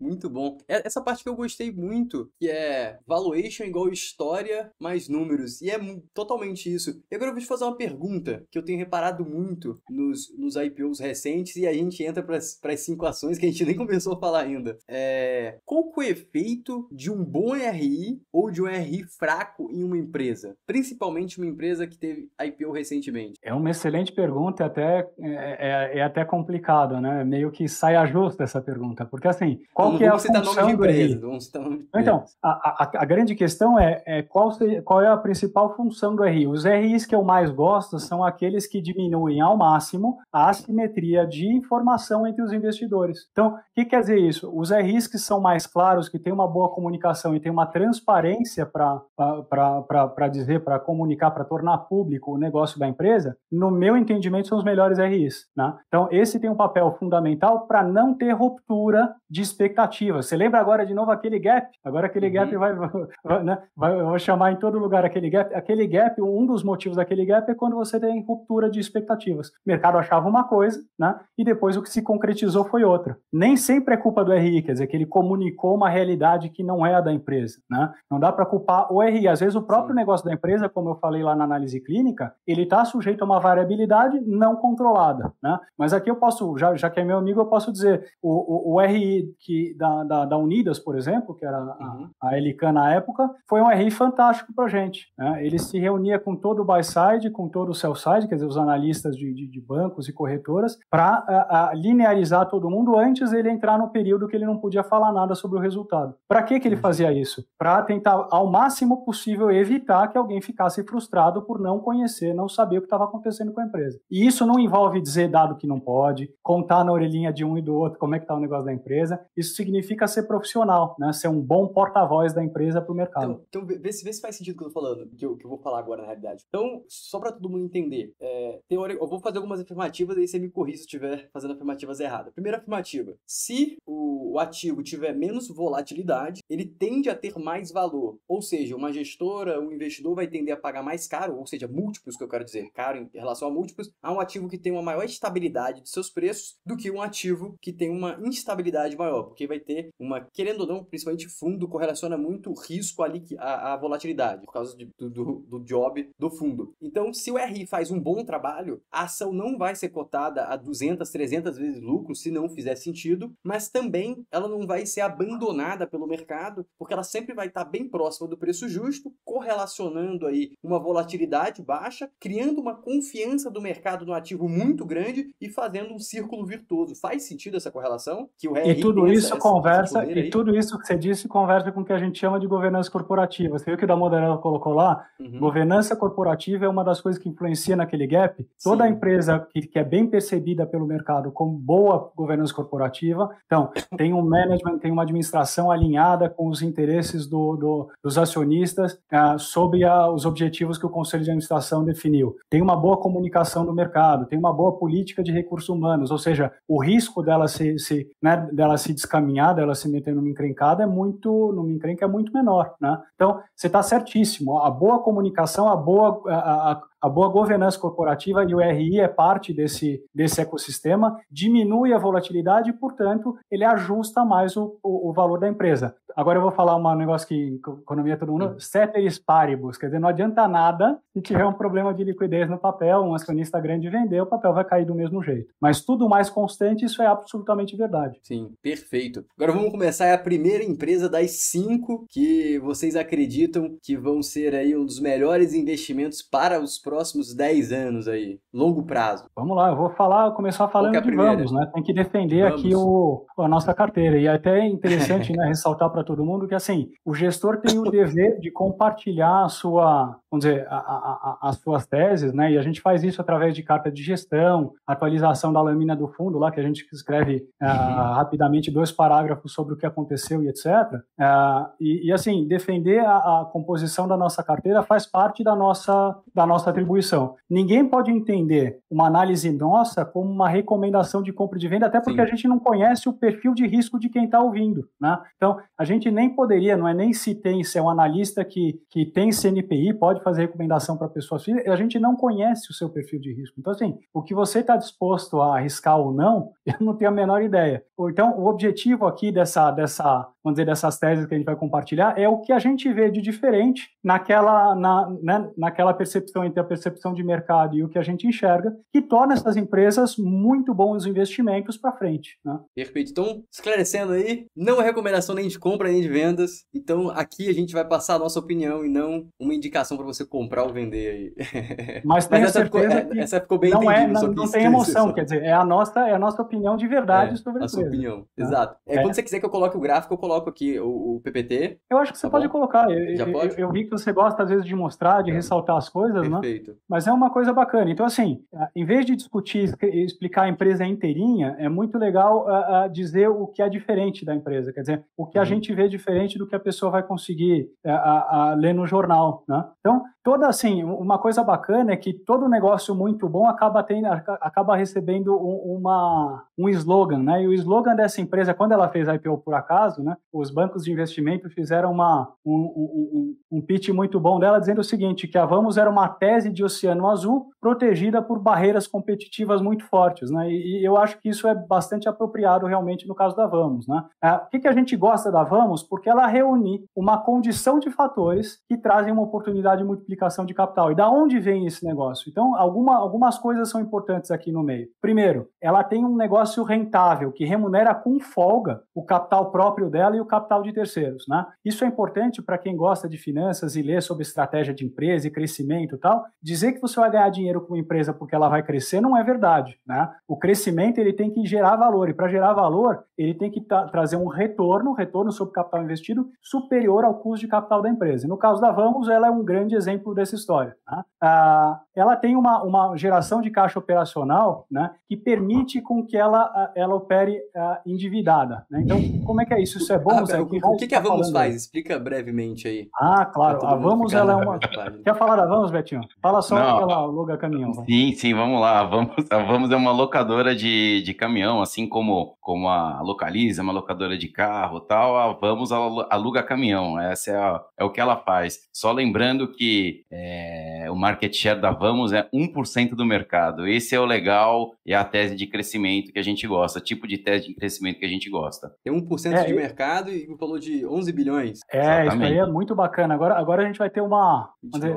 vai ser uma, o melhor exemplo do que se chama de GARP, né? Porque não uhum. sei se o Betinho... Bom, eu acho que isso com certeza ninguém sabe, mas lá atrás, quando a gente abriu nossa gestora, a gente pegou o domínio Jaula Invest e aí a gente procurou várias coisas que a gente podia querer um dia né? E a gente pegou o domínio GARP Invest. Então, o que, é GARP? Né? Se vocês digitarem GARP Finanças depois no Google, vocês vão ver que GARP é um, é um tipo de investimento que se faz onde você compra alguma coisa que tem crescimento, só que pagando um valor razoável por ele, né? Pagando um bom valor. Você não paga por uma empresa extremamente, uh, não paga tão caro pela empresa. E o caso da Vamos é um desse, tá? Então, maravilha. Aonde que ela tem 1% de, de, de, de market share? Não é no market cap dela, porque ela é de caminhões, né? Uh, e ela também tem máquinas, né? Tem, tem, tem algum, uma boa quantidadezinha de máquinas, mas o grosso são caminhões. A, ela tem 1% do market share dos caminhões nacionais em mãos de frotista. Então, olha lá, mercado de caminhões em mãos de, de frotistas, coisas de 2 milhões e meio, né? E, e a Vamos tem pouco mais de 20 mil, 23 mil uh, uh, caminhões. Então, ela tem, tem 1% do market share, tá certo? Então, é um mercado muito pulverizado que permite o crescimento da empresa por muitos e muitos anos. Mas ela tá? aluga caminhões para quem? Para frotistas. Então, é basicamente o mesmo negócio que o, o negócio de frota, né, da, de fleet, da Localiza. Né? Então, você tem empresas de logística, né, empresas industriais, etc., que precisam comprar caminhões. Elas podem comprar diretamente e ter que fazer a manutenção do caminhão e depois ter que vender o caminhão depois de cinco anos. A depreciação do caminhão é coisa de 50% do valor de compra, né?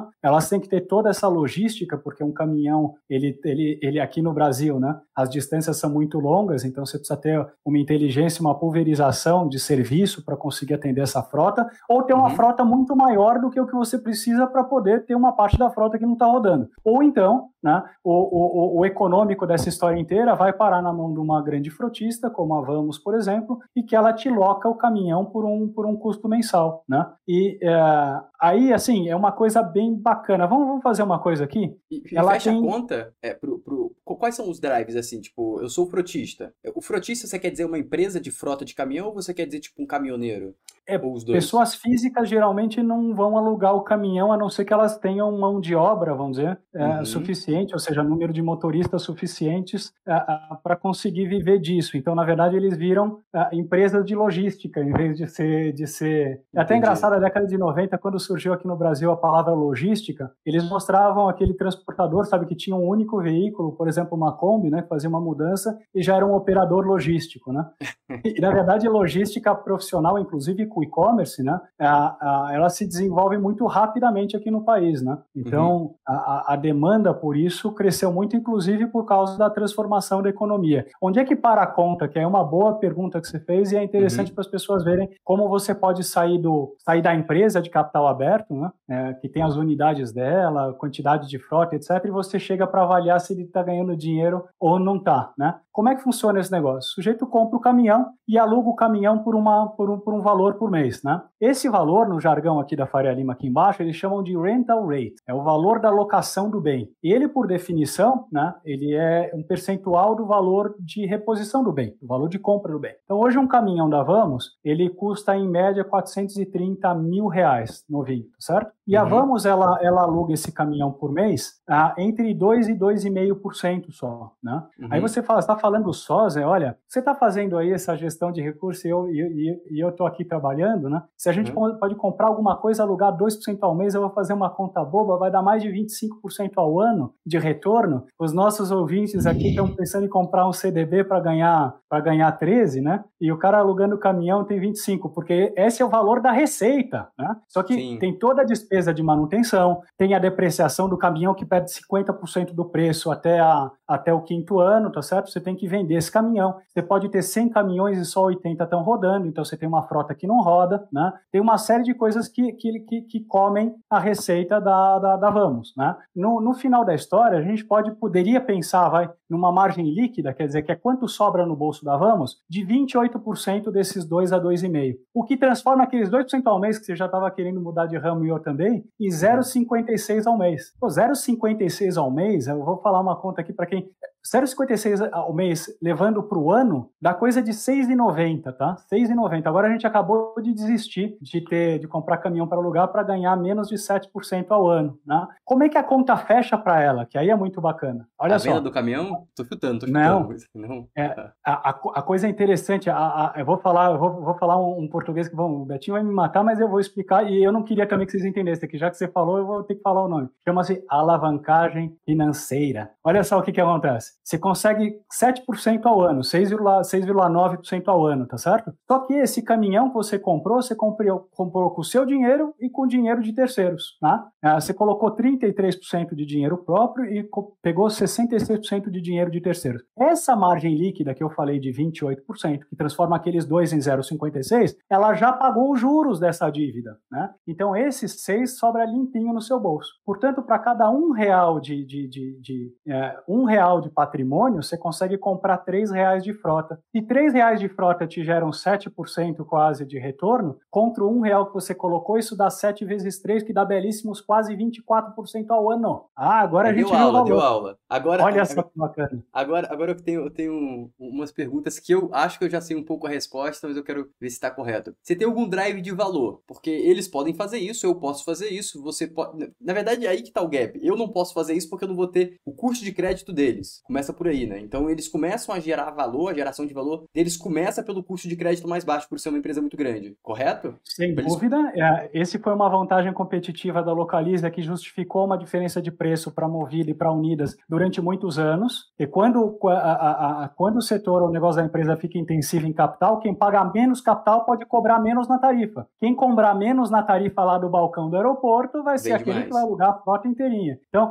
Aí para as outras ou tem ou tem mercado para todo mundo, né? Ou a competição vai para a competição de custo do dinheiro, que é a realidade de locação de veículos, por exemplo, nos Estados Unidos. Então, você tem toda a razão, mas não é só por causa do custo de dinheiro que a gente não consegue fazer, né? A gente não consegue porque a gente não tem essa operação é, de manutenção, a gente não tem a, a capilaridade da venda, a gente não sabe vender caminhão. E agora vai mais uma coisa, a gente não está sozinho. As grandes empresas que operam ativos, como a Localiza, como a Unidas, como a Movida. A Movida não precisa porque ela tem a Vamos no mesmo grupo, mas elas também não têm capacidade hoje de competir com, o, com a Vamos, mesmo a Vamos sendo muito pequena, tendo só a, a, 20 e poucos mil caminhões. Então, só para você ter uma ideia, só para completar, eu estava te explicando uhum. por que, que é rentável, né? Tem outra coisa muito importante, é o, é o crescimento. Lembra que a gente falou que ela tem 1% Sim. do mercado? Quanto é que as locadoras de veículo, Floriano, têm do mercado de, de locação de carros, né? Se a gente pegar as três, quatro maiores, ela já tem hoje quase 90% do mercado, entre 85% e 90%. E essa consolidação ela aconteceu ao longo dos últimos anos. E por que, que a gente adora esse negócio de, de esse modelo de negócios? A gente foi acionista da Localiza há muitos anos, né? Então você imagina que a Localiza lá em 2006, 2007, ela tinha 37 mil veículos. A gente atravessou uma década de 2010 até 2020, a, a, onde o país, assim, foi uma tragédia macroeconômica. E a empresa uhum. saiu de 37 mil veículos para coisa de 500 e pouco, né? consolidando o mercado. Então, ela somando com a Unidas, né? Lembrando. Isso, somando com a Unidas. É, ela teve a oportunidade de crescer enquanto ela entregou retorno para o acionista. No caso da Vamos, a, a, ela tem potencial com o capital próprio dela, e agora eu vou falar uma outra coisa, você vai ver que bacana. Olha como a uhum. conta fecha, tá? Ela tem 23 mil veículos hoje, para ela ter 100 mil veículos em 2030, e ela diz que ela vai ter o guidance da empresa em 2026, hein? 2025, uhum. de 25 para 26 ela atinge 100 mil. Eu vou fazer uma conta aqui, já que eu não estou dando guidance para ninguém, eu posso fazer o exercício mental que a gente quiser. Olha só, uhum. A, a gente tem 100 reais de frota de caminhão hoje, 100 reais, não é nem um caminhão certo. de 430 mil, tem 100 reais. E a, a gente já viu que para cada 100 reais, a, a gente consegue 7 reais de retorno para o patrimônio líquido. O lucro líquido que isso me gera ao ano é 7 reais. Se ela me der 7 reais nesse ano agora de 2022, eu vou terminar o ano com 7 reais no bolso. Se eu comprar o caminhão 70 a 30, 30% de dinheiro próprio e 70% de capital de terceiros, eu vou tomar 14 reais no banco, vou completar com o meu 7, eu vou ter 21%, né? Vou ter 21 reais a mais para comprar de frota, não é isso? Aí certo. minha frota que começou esse ano a 100 reais, eu vou ter 120 reais de frota no, no, no ano seguinte. E no outro ano eu vou ter 144 reais de frota. Ou seja, essa empresa, sem fazer follow-on, ela pode conseguir crescer a 20% ao ano, te entregando um retorno seu patrimônio líquido né, de 24% ao ano. Agora eu faço uma pergunta muito difícil, Floriano. Hum. Quanto você pagaria? Né? Eu, eu, eu, eu abri um bar, e meu bar deu super certo. Eu botei 100 mil reais no bar e meu bar está pagando 24 mil reais por mês, todo mês, como um reloginho. Assume que não tem risco nos meus 24 mil, porque inclusive eu tenho a possibilidade de crescer esse bar. Ele pode crescer um em 24 Você vende Quanto a mãe, você paga pelo meu bar? Você vai pagar os mesmos? Você acha que eu vou te vender pelos mesmos 100 mil? Ou eu vou te cobrar uns 300 mil para você ganhar 24 mil em cima disso? Pra venda do bar, se dá. É que os 24 mil eu exagerei, 24 mil era para um milhão, tá? É, não, então, isso que eu pensei, Não porque. na porque- conta aqui não. Transforma os 24 mil em 2.400 reais, tá? Ah, tá. 2.400 reais vai dar vezes 10, 24 mais 2, 26. Vou te pagar 260, 270 pra me tirar mais ou menos aí 10 vezes lucro. Tá vou bom, tirar olha 10% só que ao ano. bacana. Então você está chegando à conclusão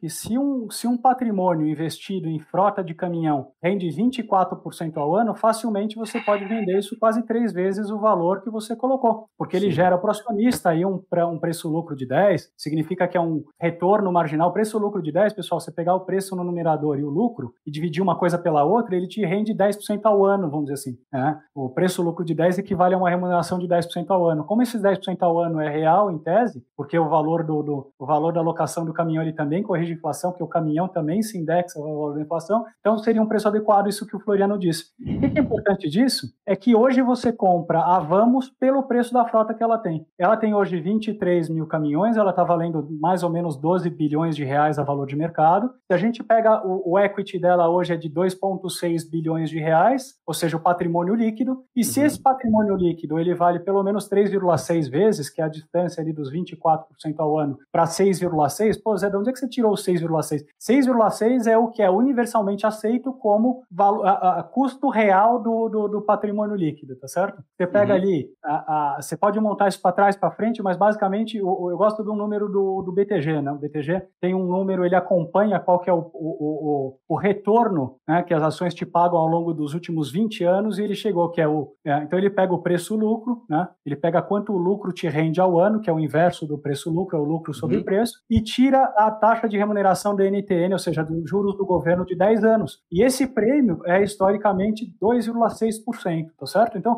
você pega basicamente os juros, você acredita que os juros vai ficar em quanto? 4, 5, pega o número que você quiser, Uhum. soma os 2,6 e subtrai a taxa de crescimento. Vamos falar que o PIB brasileiro pode crescer 1% ao ano e a Vamos vai crescer só 1%, né? Então essa conta daria 4, 5 de juros mais 2,6 menos 1, né? Então, essa conta diz o seguinte, 2, 2 bilhões e 600 vezes 3,6 vezes o valor do equity, essa empresa vale, só o equity de hoje, vale 9 bilhões e pouquinho. A empresa, a gente comprou ela agora, no meio da pandemia agora, da, dos últimos oito meses, a gente comprou ela 10 bilhões de reais, ou seja, a gente pagou a frota atual por uma coisa que vai ter uma frota de 100 mil lá na frente. O que que é 100 mil lá na frente? Guidance da empresa de novo, se não chegar, a culpa não é minha, tá certo? Cada um Uhum. coloca o número. Mas vamos fazer o exercício com 100 mil? Com 100 mil, eu não falei que o caminhão é 430 mil É, reais? o, o guidance da empresa é 180, a gente, ele tá usando 100 mil. É, Tá colocando uma margem, dou uma margem de segurança. 180, não, 180 tem que chamar capital, porque eu te, eu te mostrei que não. A gente já sabe até quanto capital ela vai ter que chamar. Provavelmente vai ter uma chamada de uns 2 bilhões aí entre agora e 2024, que eu não sei quando vai ser. Também não, isso não existiu, então não estou profetizando absolutamente nada. Mas vamos lá. Vou fazer o exercício de olhar lá na frente, Floriano. Digamos que eu tivesse certo, tá certo? Que a empresa tivesse certa e ela vai estar em 2030, 2030 ou 2026, você escolhe quando você quer, com 400, com 100 mil veículos, 100 mil, digamos, sobre 2, bilhões, 2 milhões e meio, isso vai dar 4% do market share só. Então, mercado existe para ela ganhar e ela não tem competição para chegar até lá. Né? Ela vai Uhum. chegar sozinha lá na frente. Se ela tiver 100 mil vezes 430 mil reais, dá 43 bilhões de reais. Você lembra que para comprar esses 43 bilhões de reais de ativo, tá certo? De frota, você financiou 70, 30? Uhum. Lembra certo. não? Logo, Certo. o seu, seu patrimônio vai ser alguma coisa parecida com um terço desses 43 bilhões de reais, que vai ser coisa de 13 bilhões de reais. Dá 12,9 na minha cabeça aqui, se eu, se eu fiz a conta corretamente. Então, se o seu patrimônio em 2030 for 12,9 bilhões de reais e a, a empresa vale 3,6 vezes o valor do equity que ela vai, que ela vai, ter, vai ser capaz de ter, ela vai, ver lá, vai valer lá na frente coisa de 40 bilhões de reais. Aí você só tem o trabalho de trazer de 2030 para cá. Você vai chegar à conclusão que isso vale no mínimo duas vezes e meia do que está valendo. Então, você queria multiplicar dinheiro comprando uma tese que você tem que ter apetite de risco. Você precisa querer esperar ela, ela crescer. Você precisa que ela consiga te entregar esse mesmo retorno que ela te entrega hoje, inclusive o retorno, a margem EBITDA dela deve crescer a hora que ela ganha escala, tá certo? E aí você acabou de construir uma tese inteligente que casa os números e o mercado da empresa com a rentabilidade do negócio. E se você comprar essa ideia, por exemplo, que a gente comprou, está no nosso fundo. É um dos papéis parece que o mercado, vamos dizer, deu mole. O importante é o seguinte, nunca tem almoço de grátis, né? Eu falando aqui, parece que o almoço está de grátis. O almoço nunca é de grátis, porque se o mercado tem aquele gap que você mostrou lá, tem gente que acha uma coisa e tem gente que acha outra, tá certo? O demiurgo, ele nunca vai estar tá errado nem certo, ele simplesmente é o demiurgo, tá certo? O mundo, ele é como ele é. Muito tá? bom. Uma aula, José. Pessoal, quem tiver algum contraponto, valendo um pix de 50 reais, quem tiver um contraponto bom contra o José aí. É. gostei, gostei. Muito, muito boa aula, excelente aula. É, eu teria um ponto, porque a gente tem um risco, tudo tem um risco. Tem o risco operacional. Tem dois riscos grandes ali. Tem o risco operacional, que o, por acaso, eu acredito que não, porque teria que adicionar 30 anos na conta aí para a gente colocar uma ferrovia para começar a tirar a demanda dos caminhões. E como tem uma, um, um marketing, uma, uma penetração muito pequena e o negócio é muito vantajoso, acho que não. Mas quais são os riscos operacionais do negócio e quais também são os riscos gerais, assim, que podem, tipo, o risco operacional, literal, e o risco macro que pode prejudicar o negócio? Existe algum que você enxerga ou não? E também outro ponto, essa frota que você está falando, tá valorizada? Tipo, porque agora teve uma, uma valorização que eu acredito que não vai permanecer na, na frota dos usados por causa dos microchips e tudo mais. Então, quando eu acho que em algum momento vai normalizar, é, o custo do caminhão vai cair e essa frota já existente sendo comprada por preço atual, teoricamente foi um, um caminhão, teoricamente, foi pago mais caro. Isso também afetaria essa rentabilidade? É, vamos lá, tem várias coisas. Primeiro dos riscos, né? Tem um zilhão de riscos. Então, é, vale a pena até para quem tiver acesso ao material lá do, do, do, IPO, ler os riscos do negócio. Então, assim, uhum. é um disclaimer que começa numa página e tem provavelmente. Não, não mas, mas a gente pode usar o alvo. Não, a gente pode usar o alvo. A gente teve essa aula aqui. Esse alvo aqui, eu quero saber o que vai cair nesse meio, que a maioria das coisas que ah, tem claro. aqui tem grande possibilidade. Vai lá. Olha só que bacana, já usando o meu, já, já usei meu argumento contra mim mesmo. Você ensinou, pô? Você ensinou. É fantástico, assim, realmente tem um desafio operacional importante. Toda empresa que cresce, né, e aí a gente pega outros casos, quer dizer, principalmente empresas de varejo, o mercado de capital aberto está mais versado em ver os, as dores do crescimento, né? Então, uhum. em algum ponto, você começa a ter uma despesa operacional desproporcional ao que você cresceu, porque você precisa efetivamente gastar para conseguir tocar a operação em várias localidades, numa escala maior, etc. Então, essa parte de serviços, né, quando você pega a, a empresa, na verdade, quando, quando eu falei 430 430 mil, esse é o uhum. valor do, do, veículo novo, né? Você tem que ver que o, o, equity médio, ele não é 430 mil. Se você compra 430 mil, você vende a, a 215, a sua frota sempre vai estar ali no meio. Se você não comprou ela recentemente, como acontece, por exemplo, lá a, a, com as máquinas da Armac, você vai ter um valor contábil dela e, portanto, o patrimônio vai refletir, né? Via valor do ativo menos a dívida, tá certo? Você vai ter um valor da frota média, né? Então, é, você pode ter uma despesa operacional desproporcional, você tem os desafios operacionais de conseguir vender esses caminhões. Né? Dá para ver que o mercado de caminhões é bem pulverizado, então se você for ver o número de caminhões vendidos por ano, é coisa de 100 mil caminhões. A gente aprendeu a mesma coisa que você, você vamos dizer, você inferiu que o custo de capital era uma coisa importante né, para a gente não conseguir competir com a Vamos. O segundo grande gargalo do negócio de, desse negócio de rental rate, isso a gente aprendeu desde 2007, é a capacidade de vender. Então você não pode comprar uma, uma frota que você não seja capaz de eficientemente vender depois. Porque a venda é aquela que te devolve 50% do valor que você pagou, no caso de caminhão, para você conseguir comprar efetivamente o caminhão novo. Então, é, você não pode ter uma surpresa negativa na depreciação do caminhão. Tá? Então, é, é, quando a gente vê ali, se você olhar o preço-lucro dessas empresas de, de, de, de, carro, né, de locação de carro e frota, como a Localiza, Movida, etc., uma boa parte do desconto histórico que o mercado atribuiu lá para a Movida foi em cima da incerteza certeza de que a depreciação, quer dizer, a provisão para o valor real estava sendo correta, uma vez que eles não conseguiriam vender. Qual que era a história? Só para você ter uma ideia. Uhum. Da onde vai o negócio da empresa? Quando a gente fala do storytelling, né? A coisa é hiper específica. Bot... Aí eu vou falar, você vai ter que explicar para eles. O bottom-up é o, é o que é específico da companhia, tá? Uhum. A,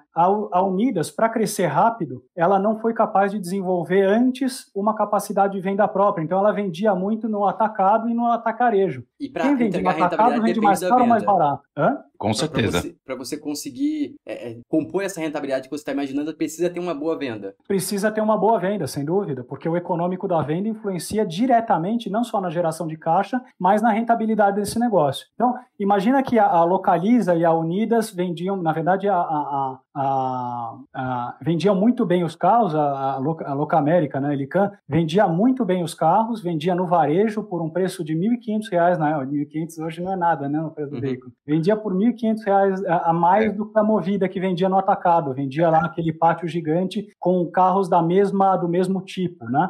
Que eram 5%, eram 5% a mais, né? É, mas é que os 1.500 sobre o valor de venda, aí o Betinho botou bem. Na época elas compravam o carro a 45 mil, pagavam 28 mil e depois elas vendiam por 30. É, olha uhum. só como era bacana os preços antigos de carro, né? É, e aí entrava até, Floriano, qual que é o mix? A hora que você tem que vender uma frota, se você tem um único modelo, você vai perder dinheiro na venda. Por isso que elas compram um carro, você chega lá na hora de locar, você não sabe que carro você vai pegar, né? Entendi, entendi. Cara, isso tudo excelente. pesa na Vamos também, tá? A dependência de capital é outra história. Então, por exemplo, a empresa cresce. Se ela cresce, ela demanda dinheiro. A, a gente é analista, a gente é externo à empresa. Quem vai decidir o passo de crescimento da empresa é a administração. Se a administração tomar, agora vou voltar lá para o Damodaran, que é o lado fundamentalista, o lado uhum. de Deus ali.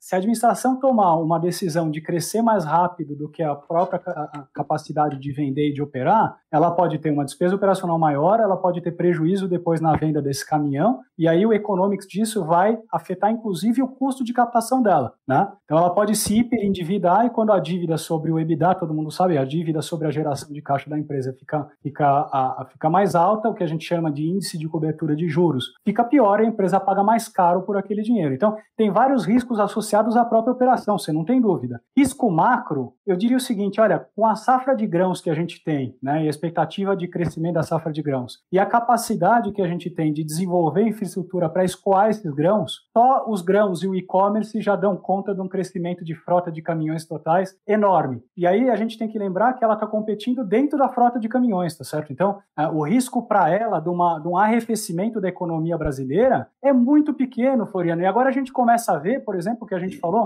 é que a gente está dizendo que a oportunidade está em quem, em quem apanhou feio e não devia. Porque você me diz qual é o valor, chega naquele no total probable outcomes ali e tenta naquele, naquele stress test ali, tenta cruzar um PIB pior para esse ano no valor da Vamos e me diz quanto é. Mas nem um centavo no valor da ação. Do PIB, nem um centavo. Se você for ver o agro, o e-commerce brecando, o custo do financiamento, o gargalo na compra de caminhão, porque pode não ter caminhão. Por acaso uhum. o caminhão é um bem de valor mais agregado do que carro. Se sobrar um chipzinho para botar no caminhão, você bota no caminhão e não bota no carro, tá certo? Então, ela não teve muito problema para comprar, mas a dificuldade de comprar, de vender, de custo de capital é muito mais importante do que se o Campus Neto está subindo a taxa de juros agora. Entendi. E aí todo mundo vai fazer a conta com KE maior, ela vai valer menos. E... Aí é uma coisa marginal, ela valia, ela valia um bocado, agora ela vale menos. Ainda assim, ela vale muito mais do que ela está valendo. Então, Não, assim... e, e, e lembrando da margem de segurança nesse caso, é a história que ela tem crescimento e você não está pagando nada pelo crescimento. Aí que tá a beleza do GARP. Não, mas, mas tá pagando um pouco, não tá não? Tá 29 vezes não. lucro. Ah, bom, a questão é quanto é o lucro? Quanto é o lucro de uma frota de, de, de, de da, da, da, frota que ela ah, vai ter Ah, é porque também tem que liquidar a frota. Então, de anos, tempos em tempos, vai ter um, um, um é, se você, se você olhar localiza, tá em crescimento... Ah, Floriano, olha então, só que tipo... bacana. Uhum. Puxa o histórico do preço-lucro da Localiza de 2007 até hoje. Você vai ver que nunca foi barato e ela ela multiplicou o tamanho do ativo dela por 18, 17. Então, assim, consigo, ela ficou cara o tempo inteirinho, parecendo que o lucro corrente era, era vamos dizer, a rente, a rente, rente 3, rente 3. A rente 3. Ela atravessou esse período inteirinho parecendo cara e, na verdade, ela foi um investimento espetacular, né? Espetacular. Per, eu gostei dessa análise aí, eu achei bem, bem pertinente. É, fizeram uma pergunta aqui, de todos os riscos, qual é o mais sensível possível para a empresa, que, que a empresa poderia é, afrontar? Qual é o risco que pode mais dar ruim aí para a empresa, na sua humilde visão? É uma boa, é um bom, uma boa questão. Eu acho que é perder a, perder a gestão da alavancagem para fomentar crescimento. Esse é o maior risco que a isso não está na minha mão. É uma decisão que ele pode ainda assim comer rentabilidade e gerar algum valor, mas não é o nosso cenário básico. Quer dizer, a gente pode ficar com um sabor amargo de querer fazer, tomar uma decisão diferente da empresa em termos de margem ou de crescimento, entendeu? Entendeu? Então eu acho que isso que está fora do nosso mandato é, tem uma avaliação. Lembra aquela conversão de risco e incerteza? Isso é muito mais incerteza do que risco, porque risco é a variação do custo do dinheiro, a variação da, da, né, da, da, da, despesa uhum. operacional em função de dificuldade de crescimento. Isso tudo é risco. Incerteza é a, a administração vai tomar as melhores decisões e aí não tem, não tem paixão nisso. É um negócio interessante, né? Pô, uhum. Você vai brigar com todo mundo dizendo que a empresa pode tomar decisões erradas e amanhã você liga para a empresa para conversar sobre o, sobre o negócio dela. Não estou dizendo que ela vai tomar decisão errada, não. É, a qualidade da gestão e o valor da gestão, segundo o próprio nosso, nosso mestre da Mudaran, diz respeito a a, a, qualidade, quer dizer, a maximização do valor da empresa. Então, se a, se a, administração ela for competente, ela vai tomar as decisões que maximizam o valor da empresa. Então, ela não vai tomar, não vai dar o passo maior que a perna, vamos dizer assim. Perfeito. Então, o risco é a empresa querer acelerar demais e se enrolar no meio do caminho. É, sem dúvida. Para mim é. Quem tiver mais pergunta pode mandar aí. Temos mais um aqui, ó. Não temos um comentário interessante que eu não tinha pensado. A infraestrutura da, de estrada deprecia muito a frota. Faz sentido isso, né? Então, por acaso, se entrar um governo que melhora as estradas logo teremos uma depreciação menor, um valor de venda final maior, mais lucro. Mas é um ponto que eu acho que fica complexo de analisar essa parte. É, pensa, a analogia é uma maravilha, né? Tem, tem um livro, a, a Floriano, que chama The Model Thinker, né? Do Scott Page. Eu sigo ele no, no, no, no Twitter, ele não posta nada, então não tem graça. Você tem que comprar o livro. Mas a. Uh, ele tem um livro muito bacana e que ele fala o é. seguinte: uh, uh, ele, ele defende o uso de múltiplos modelos. Aí, para analisar essa história de, de, de estrada, né, você podia, de, poderia pensar no sistema circulatório, né, no nosso sistema circulatório. Então, se as veias estão obstruídas, né, você tem um fluxo muito menor de sangue, portanto, você precisa também, não só o desgaste é maior né, do organismo para poder bombear esse sangue, mas você precisa também ter frotas mais locais, né, porque a estrada é muito ruim, as comunicações são muito ruins. Se você tivesse uma, uma, uma, as rodovias como nos Estados Unidos, por exemplo, você teria uma solução logística para o nosso país muito diferente da, da, da, daqui. Então, como é que funciona lá nos Estados Unidos? Tá? Lá você tem os transportes que eles chamam de long haul. Long haul então, são os transportes rodoviários de long, longuíssimas distâncias, com aquele caminhão do. Como é que chamava o Sylvester Stallone? Falcão? Como é do que é? Falcão, do Falcão. O Falcão, aquele caminhão grandão que leva grandes volumetrias. Aquilo é possível nos Estados Unidos, né? E não é possível aqui no Brasil, porque a, a, a, o tempo de deslocamento e o volume, a uhum. largura das estradas, a capacidade de escoamento é muito menor. Então, se isso aumentar, favorece o transporte rodoviário, além de diminuir a depreciação do próprio caminhão, como, como colocado aí. Sim, mas até complementando a pergunta do, do, do, do, do, do público aí. Química do, para leigos. Do Química para leigos, a, a questão até da o que a gente conhece bastante de que a gente teve, foi bastante tempo acionista da Unidas, é a questão até da, da venda de, de carros que, de uso extremo, que eles chamavam, né? Porque quando a, o pessoal alugava o carro, por exemplo, para empresa de segurança, por exemplo, o cara rodava sei lá quantos mil quilômetros por dia. Então é um carro completamente mais arregaçado. Mas sim, até nisso, nessa questão, os caras sabem, conseguem vender esses carros bem mais judiados. Uma galera qualificada Mas sim, lá, e, e... pergunta difícil. Pode falar, Vamos pular de empresa, Floriano. Vamos falar de hidrovias, de DOR, de 3R. Eu só, só, queria fazer uma colocação que eu acho que vai na contramão dessa colocação que se melhor, melhorar a infraestrutura, melhora o case. Um dos drives que eu enxergo nesse tipo de negócio, é, tipo o negócio da Armac, da Vamos, é que eles conseguem fazer uma coisa que o, o, o cara individual não consegue, que é a economia da mão de obra. Por quê? Você contratar um mecânico é muito barato barato. Mas o mecânico individual é muito caro. Pro, é, pro caminhoneiro, o mecânico é caro, mas você contratar um, mecânico para você trabalhar um mês para você é barato. E aí, se você tem uma frota, você consegue colocar aquele mecânico, ocupar aquele mecânico, então o seu custo de manutenção cai muito em comparação a qualquer outro player. E também você compra suas peças de reposição em escala. Então, teoricamente, se piorar as estradas, teoricamente a Vamos vai se beneficiar, porque ela vai ter um custo de manutenção muito abaixo do, do, do dos pares pares, ela vai conseguir cobrar um valor muito mais abaixo do que os pares, logo ela vai ter um mega diferencial competitivo. Ah, mas ela vai vender mais, mais, mais barato. Ela vai vender tão ruim quanto todo mundo. Porque todo mundo que estiver vendendo o caminhão vai vender naquele nível de preço, porque todo mundo rodou na mesma estrada, que é a estrada brasileira. Já que está vendendo no Brasil, você vai vender o caminhão para o mesmo público. Então, teoricamente, ela pode até se destacar e criar, aumentar a barreira competitiva dela ali, que já é alta em questão de aquisição de capital. Mas já vamos passar para outra empresa, mas antes eu vou mostrar o gráfico que vocês pediram, pô. Esse aqui é o da Localiza. Localiza. É Localiza. Preço lucro nos vamos últimos começar 15 aqui. anos. Hein? Primeiro os ativos. Foi direitinho, né? Foi deu direitinho. certo, né? Eu acho, né? Acho, acho que deu certo, ó. Chegamos a um ativo de 25 bilhões, começou em 2010 aqui, ó. Vamos pegar de 2020. 2020 foi em 20 bilhões, em 2010, 3 bi. É, faz bem Só a tem de saúde do 2010, né? É. É, o máximo aqui é 2010. Lembrando, lembrando que ali teve, em 2011, teve é, a crise da, da, da, Europa, teve governo, final do governo do, do PT, impeachment, teve um monte de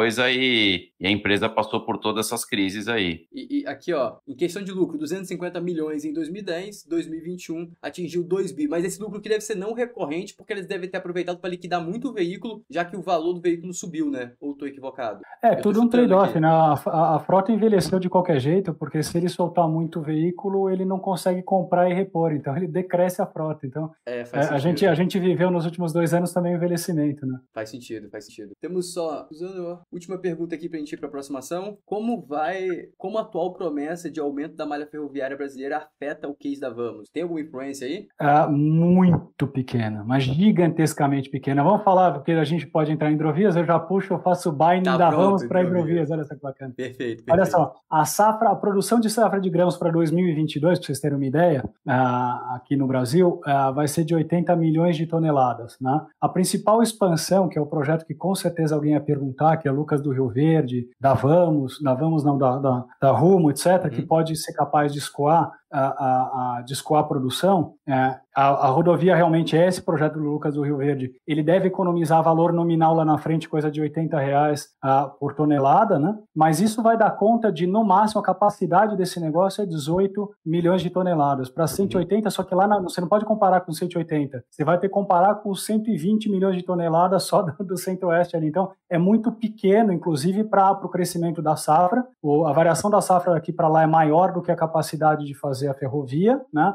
E depois também a, a, a, ferrovia, ela não é hiperca, hiper, hipercapilarizada como a nossa frota de caminhão roda no Brasil. Então, dentro daquela história que eu comparei, a logística nos Estados Unidos, long uhum. haul, com aqui, que é uma logística que a gente chama de short haul e hiperlocal, né? Uh, isso nunca vai acontecer com rodovia no Brasil, com ferrovia, infelizmente. Muito embora a gente tenha sim que investir em ferrovia, ferrovia tem capacidade de escoar com eficiência muita coisa. Então, a resposta é não, e agora vamos para hidrovias. É, não é um risco para vamos, né? Esse é o negócio. É, é. então não é um risco para vamos, é, e também... É, e, e será que é para hidrovias? Será? até, até, até, esse ponto, é, só para o pessoal também ter a noção que investimento em ferrovia é um investimento longo, tipo, se os projetos começarem a rodar agora para colocar o Brasil inteiro em ferrovia, considerando que não vai ser eficiência da China, porque a China faz uns negócios muito fora da curva, considerando que vai ser uma eficiência, eficiência americana que o Brasil não tem, é, a gente ainda vai levar algumas, quiçá décadas aí, para não falar mais que isso, para não falar século. Então, esse risco eu acho também que magro, eu acho difícil. Mas vamos lá para hidrovias agora aí. É um dos nossos queridinhos aí, né, para variar. É. Ah. Eu já olhei hidrovias, mas não. É, é, tem um caso, da, tipo, hidrovias tem vários, várias correlações, né? Tem ferrovia, tem tempo, porque tem um negócio que fica seco lá e eles perdem e não conseguem passar com o barco no lugar seco. Tem correlações, mas vamos lá, pode começar. Tem bastante coisa. A gente gosta muito desse negócio porque, assim, são contratos de longo prazo, né? Então, quem vê, por exemplo, a gente é acionista deles desde antes do fracasso pluviométrico, vamos dizer, do, do ano passado, né? Até se você quiser colocar ali, eu vou falando, eu não preciso nem explicar o slide, o slide que eu vou comentar várias coisas que aparecem no slide, né? Mas, basicamente, ano passado a gente teve a, a, o pior ano de hidrologia é, uhum. no corredor sul. Então, para quem olhar aquele mapinha, você vai ver que a operação da hidrovias, na verdade, é dividida ali em três partes principais. O que ele chama de corredor sul, que sai ali do Rio Paraguai, né? E aí o Paraguai-Paraná, né? Que é aqueles bracinhos ali que estão é, embaixo do lado direito, onde ali ela tem um contrato de transporte com a Vale do Rio Doce de minério de ferro. Também é um contrato, antes que alguém fale, é um contrato hoje não core da Vale, né? É, que recentemente, acho que na última semana, se não foi, foi nos últimos 10 dias, a Vale anunciou que pode vender essa operação. Não, vendeu para a JBS essa semana, saiu ontem. É. Uh, e, e, é positivo para a companhia, tá? Porque da mesma forma que os campos maduros da Petrobras, né? Eles não são campos que recebem investimento, então quando a PetroRio e a 3R compram esses campos, elas, elas elas investem, elas expandem a produção, esse, esse caminho aí desse corredor sul, ele tem capacidade de expansão uh, de até 6 milhões de toneladas, né, de 3,5, para você ter uma ideia. Né? Inclusive tem aí nesse slide, se você olhar ali em cima, dá para ver, ó, ela transportou em 2020, aquela, na coluninha azul ali, ó, o pedacinho de baixo é o corredor sul, se não me engano. É, então ela transportou em 2020 2,7 milhões de toneladas e 3,5 em 2021. 2021 foi uma tragédia nesse corredor sul, tá? É, porque a gente pegou a hidrologia, se você mostrar outro slide, depois a gente volta para esse, ela pegou uma tempestade perfeita né, nesse corredor sul. Ela pegou a pior hidrologia dos últimos 120 anos, ela caiu no 1% pior. Então isso atrapalhou muito a navegação. Né? A sorte dela é que ela tinha comprado a, a, uns ativos né, é, a, que são capazes de navegar em, em, em águas de até 6, 6 pés, né, 6,2 pés, basicamente a minha altura.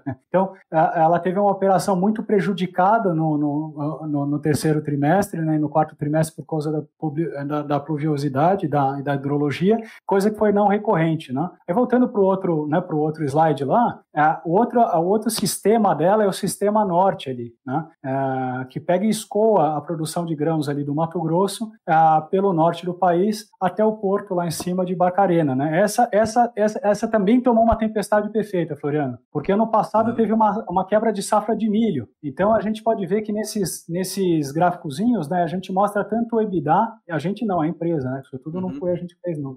Tudo o número da empresa publicado, dado público. Aí você vê o seguinte: em cima você tem a, a, a tonelada, né, o volume transportado, embaixo você tem o EBITDA. Então dá para ver que é, pelo corredor norte, né, que é esse azul claro, mesmo uhum. com a mesmo com quebra de safra, etc, ela teve um volume menor e uma receita maior, né? Ah, então basicamente são contratos take or pay que a empresa usa ou paga, né, e garantir uma geração de EBITDA. Vamos ver, pior tempestade que ela pegou aí, ela, ela gerou um EBITDA muito parecido com o ano de 2020, tá certo? Uhum. Se a gente olhar ali na direita, só para usar o seu slide para não te fazer ficar pulando, pulando, pulando, é. a gente vê que o EBITDA, do, o EBITDA ao longo do, desde 2014 até hoje, ele cresce ano após ano, tá? E de maneira consistente, né? Muito diferente aí do nosso PIB, uh, do nosso, nosso PIB local. Para frente, você já tem ali a estimativa de crescimento, né? Do, do, do que a gente chama de Q, né? Que é o volume transportado aí até 2025 por corredor, ou seja, por operação, tá? Ali embaixo, ali em cima aquela tabelinha, a, Aqui é 2025. Tabelinha, ah, 2025. Isso, lá, é. Então você vê que no consolidado da companhia, hoje a expectativa da empresa é que ela tenha um crescimento de volume transportado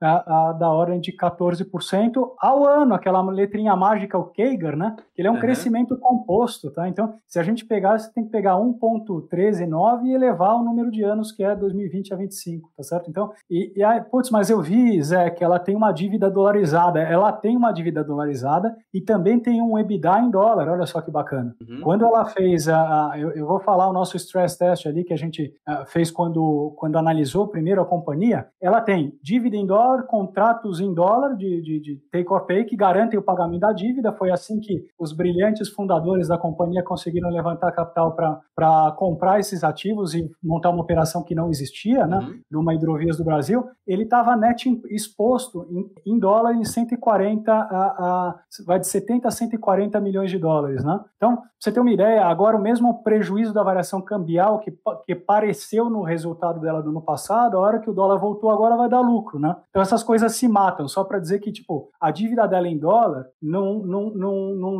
não deixava as nossas costas geladas quando o dólar subiu e uhum. também não, não deixam a gente animadão porque o dólar caiu, tá certo? A empresa, ela tem uma, uma eficiência, um casamento de hedge ali muito inteligente, né?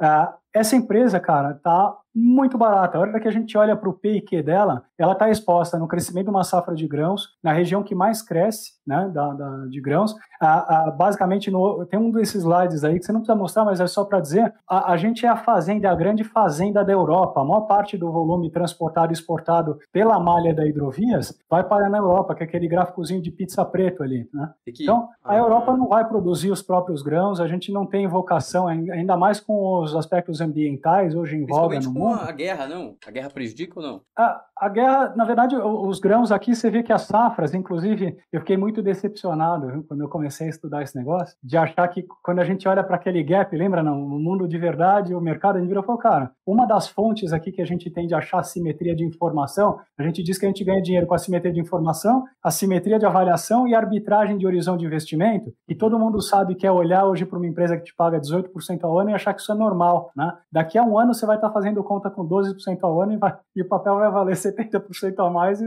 vai ficar me olhando que eu já tinha comprado ele quando, tava, quando o mercado cobrava 19%. Então, essas coisas, né? A, a minha decepção foi o seguinte: os produtores, né, quando a gente olhava os próprios produtores, eles não pegam a rentabilidade desse preço espetacular que você está vendo aí da, das commodities. Eles ganham a primeira vez, né? Da parte que não estava vendida já, já não estava com preço uhum. travado anos atrás, né? Porque a hora que eles vendem, eles botam dinheiro no bolso, só que todos os insumos também sobem proporcionalmente às commodities que subiram, ao petróleo que subiu, fertilizante. Então, as sementes, eles têm uma escalada de custo, né? Então, eles ganham muito dinheiro, tá todo mundo né, feliz da vida, tal, todo mundo teve capacidade de comprar mais silos, tal, né, de, de, de investir nas próprias operações, uh, mas é one-off. E, e, aí, uh, a previsibilidade do tamanho do plantio, da safra esperada, ela é muito grande. Então, isso dá uma previsibilidade nas receitas da hidrovias muito grande. Quando você olha lá no segundo gráficozinho, a gente tem a eficiência do transporte hidroviário, né, dos ativos da hidrovias versus o transporte okay. tradicional. Né? Bom, aí, aí você mostra o seguinte ali, duas coisinhas ali. Né?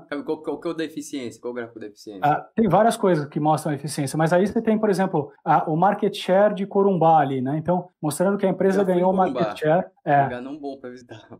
É, não, eu, eu, não fui lá. É, o negócio. É, mas você vê que o market share né, de, de, de Corumbá aumentou ao longo dos anos. Ali na direita você vê o, o apenas aqueles gráficos de linha que você tem ali do lado. Tem dois gráficozinhos do lado desse daí que uhum. mostram que ela ganhou market share ao longo do tempo, né? Mas por que essa barrinha diminuiu? É, basicamente, essa, é, é, esses são outros, né? Uma é hidrovias do Brasil e outra é outra. Diz Sim. que a hidrovias do Brasil, do, do, Brasil ganhou market share, né? Mesmo Esse com é o mercado diminuindo. o mercado mesmo com o mercado diminuindo aí, né? É. Entendi. Ela ganhou market share importante. Ali em cima a gente tem uma eficiência de custo. Lembra quem perguntou, por exemplo, de ferrovia? Né? Se ferrovia compete com a hidrovia? Sem dúvida que compete, só tem dois problemas, né? Eu, por exemplo, queria convencer a empresa a gente é muito bom de geografia, né? Quem mora em São Paulo e, uhum. e circula, circula praticamente não sai do, do, do, do, estado se não for para fora do país, né? Ah, entende muito de geografia. Eu queria convencer a companhia a escoar essa safra de grãos pelo corredor sul, né? É, crente que era muito perto, a região produtora ali do Mato Grosso, do Rio Paraguai. Só, só, só são 600 e poucos quilômetros sem caminho para cair no rio, então não tem como, né? Mas ali você vê o seguinte, que hoje o custo da, da, da, da do escoamento por barcaria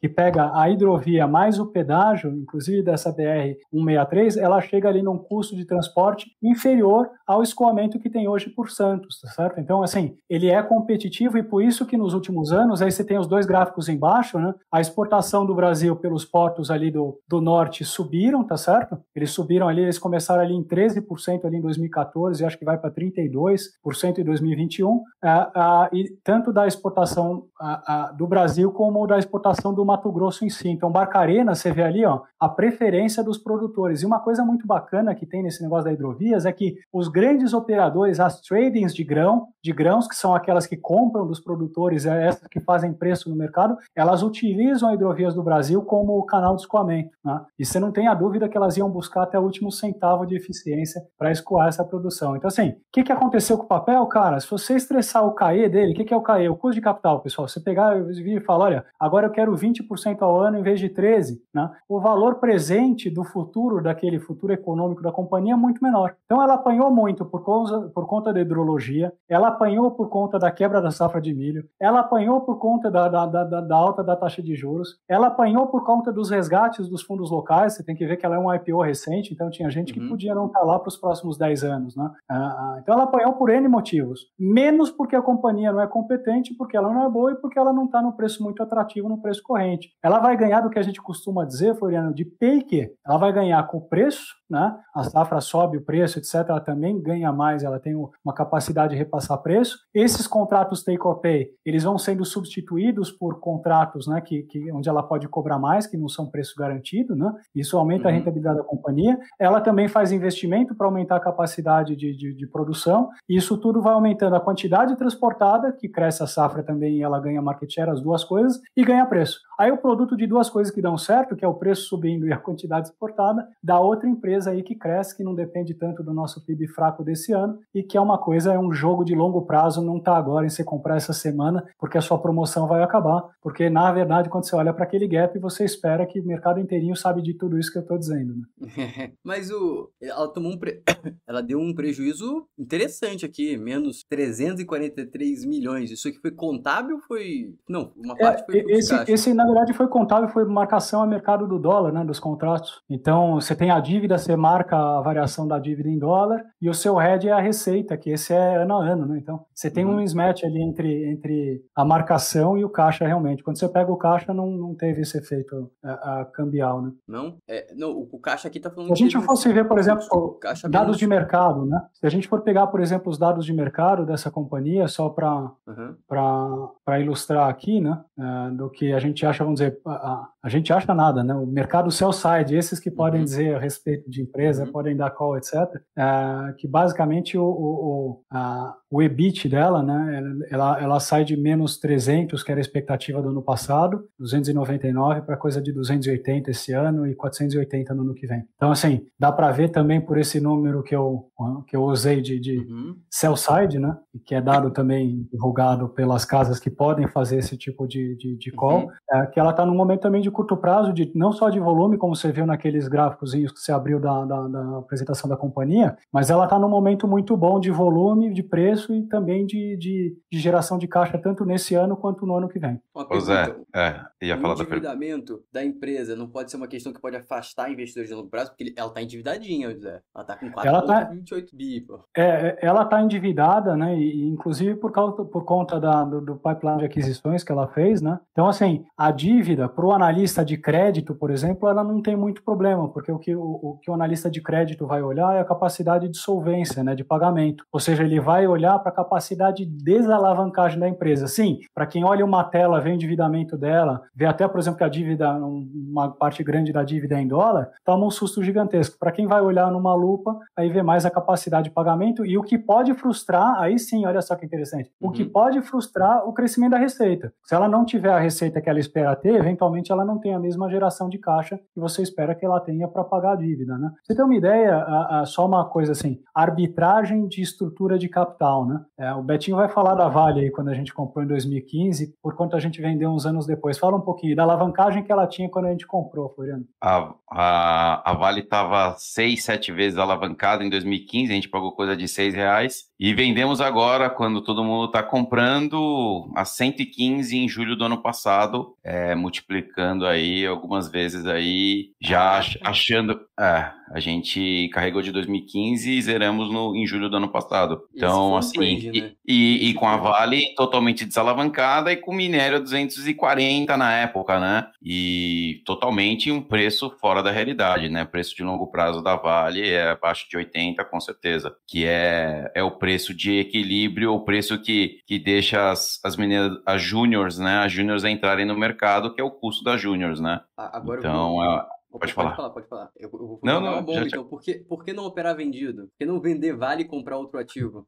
Aí eu vou responder, vou começar a responder, o Betinho termina. Ah, lembra que a, a, o objetivo da análise é atender o cliente, que o cliente maior é a estratégia? A estratégia do nosso fundo é long only, só comprado, né, e não alavancado, ah, não. né? Entendi, mas vamos supor agora, esse, anulando o fundo, se vocês tivessem o dinheiro de vocês, vocês fariam essa operação de vender vale para comprar outro ativo ou vocês não são É, até por, até por, até, até por a gente é totalmente contra até porque, cara, daí vem uma guerra e, e o minério, sei lá, explode e, tipo, totalmente fora do seu, do seu, do seu parâmetro de, de e você quebra. Então a gente é long only. um long short ali. Vendia Vale poderia, e mineradora mais barata. E ia continuar, porque o que acabou acontecendo é que essa Vale, que supostamente o minério estava num preço de pico e continuou, e sei lá, alguma outra ação doméstica que estava barato e acabou aumentando o gap ainda. Você também ia quebrar. Então, assim. Ah, é fácil ver, Floriano. Olha só, a gente ganhou, multiplicou Vale muitas vezes, né? Pega a cota do nosso fundo e coloca contra a Vale de julho do ano passado para cá, você vai ver.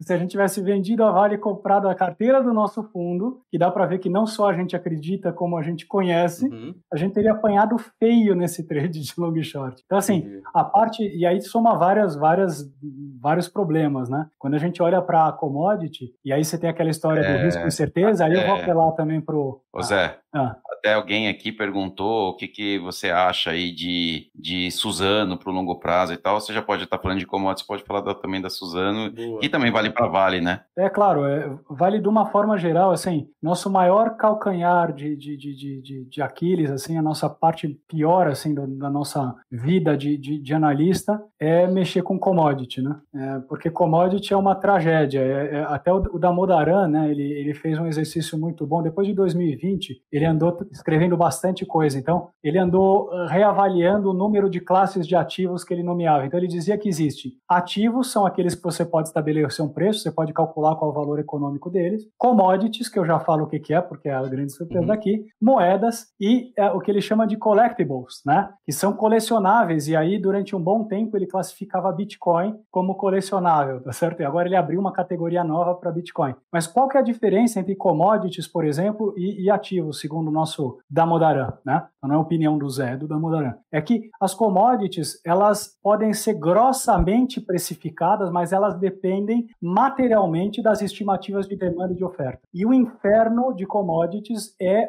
enxergar os ciclos de demanda e oferta. Vamos fazer só uma discussão para vocês entenderem qual é, é a dificuldade da, é, de, de, de manter uma empresa de commodity no longo prazo. Essas empresas que a gente está conversando aqui, Floriano, a gente, tá, a gente consegue enxergar para elas e ver o seguinte: olha, qual vai ser o, os P's e os Q's, os preços e as quantidades que essas empresas vão trazer para mim no futuro. Né? Ah, qual é que é o, é o valor que o crescimento dessas companhias trazem para a gente hoje? Quais são as oportunidades? Quando a gente olha para uma empresa de commodities e olha para o P e Q dela, ela tem, ela tem uma dinâmica do seguinte jeito: ela cria valor via crescimento se ela expandir o que, a quantidade que ela produz, né? E ela cria valor se o preço subir, tá certo? Só que uma dinâmica ela contrabalanceia a outra, porque a hora que o preço sobe, as empresas de commodity produzem mais oferta. No momento seguinte, a primeira patinação que você tem em estoque, em demanda, etc., o preço da commodity vai a zero. E aí aquela tese de longo prazo sua fica muito complicada. Então, assim, meu conselho, deixe commodities para quem olha commodities em cima de oferta e demanda, tem uma lupa gigantesca, a não ser que você confie no, no, no projeto de crescimento dessas companhias, tá?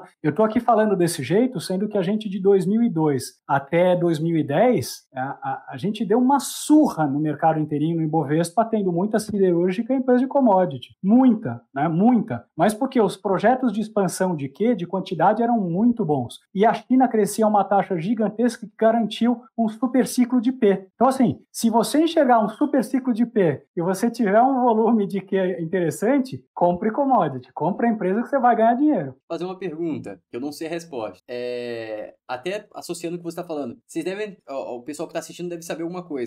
É, preço de celulose está no seu topo histórico, bem próximo. E, por acaso, Clabin está entregando um projeto gigantesco. Suzano resolveu criar o Cerrado lá, que é um projeto que vai aumentar em, em 25% da produção anual dela. Logo, está fazendo um ciclo perfeito aí. É, preço lá em cima, todo mundo investindo ao máximo em maior produção. Logo, provavelmente devemos ver aí uma. É, é essa a minha pergunta. Devemos ver uma queda? Será que essa demanda mais com essa produção, já que o Brasil é um dos principais produtores de celulose pro, é, do mundo e que entrega uma das maiores eficiências de custo do mundo também, a gente poderá ver uma influência negativa nos preços? E se ver essa influência negativa, isso é bom ou ruim? Porque às a vezes ela pode matar os nega... concorrentes gerando futuramente maior preço. Vou começar pelo final. A influência positiva de, de aumento de produção para essas empresas nunca existe, é uma questão de tempo só. Então, é uma situação como essa, mais cedo ou mais tarde, sem botar timing para nada, né? Porque timing realmente você vê que não faz parte da nossa, do nossa expertise aqui, né? nem, de, nem de ninguém que a gente conheça e que é de verdade fundamentalista. Mas, assim, a, a, as commodities elas têm ciclos e para quem entra no momento errado do ciclo, é uma tremenda de uma cama de gato realmente. Os preços das commodities, de uma forma geral, eles estão desorganizados no mundo. As commodities estão ganhando, agora eu vou falar grego para quem não, não, né, não, entende o que eu estou falando, mas para quem entende vai achar bem interessante. As commodities estão ganhando um, um, um fôlego adicional com a desvalorização do dólar, e para né, quem não trabalha com isso, eu consigo explicar mais ou menos de maneira simples. assim. Uh, os Estados Unidos não é o único consumidor de commodities. Né? Então, se o dólar se desvaloriza em relação às outras moedas, uh, os compradores europeus pagam em euro, os chineses pagam na moeda deles, etc., não é? e a gente paga em real. Então, uh, quando o dólar desvaloriza, isso tende a valorizar em dólares o valor das commodities, porque elas são cotadas em dólar. Então, isso gera um mismatch, dando impressão que o, o pulmão da demanda continua andando, mas na verdade isso é um efeito do dólar dólar, é um efeito de moeda, tá certo? Não é um efeito de demanda, né? A desorganização do mundo, né, da logística, etc., ela está gerando... esse comentário um... mesmo, hein? Não tinha pensado é, não, é, é, é, interessante essa história. E, e, o ciclo da China também, com o dos Estados Unidos, também tem, essa, tem esse comportamento, né? Quando o dólar desvaloriza, isso geralmente coincide com ciclos de impulsão da China, que é bom para a gente, por acaso. Então, essas coisas, elas acontecem ao longo do tempo. O que eu queria dizer é que, assim, a, a gente está tendo um, um, um, mundo desenvolvido, Estados Unidos e Europa, está sofrendo agora um slowdown, uma, tá, uma tá, vamos dizer, está enfrentando uh, uma rápida desaceleração. Uh, se a gente não conhecesse as ofertas e demandas, você poderia apostar que a demanda, né, com crescimento menor, a demanda deveria arrefecer e o preço dessa commodity deveria cair. É que a gente não está vivendo o momento normal do mundo. Eu aconselho para quem tá, para quem perguntou de Suzano, dá uma boa conversada, né, sobre o, os, os cis e os porquês, né, desse cenário de, de que esse investimento vai ser muito bom, né, é, para ver se você fica confiante que você vai conseguir ter retorno com ele antes de ter uma. E esse negócio que não cai, viu, Floriano, que é, a commodity cai, mas a empresa não cai porque ela tá barata, isso é história, né? A gente mesmo quando vendeu a Vale ali a 115, a gente viu a primeira pancada que o minério deu, né? E era ninguém duvidava que era por especulação. A empresa segurou bem, mas inevitavelmente depois ela vem para baixo e não é. Só que assim, você imagina que a gente long only, com um horizonte de investimento de 4, 5 anos,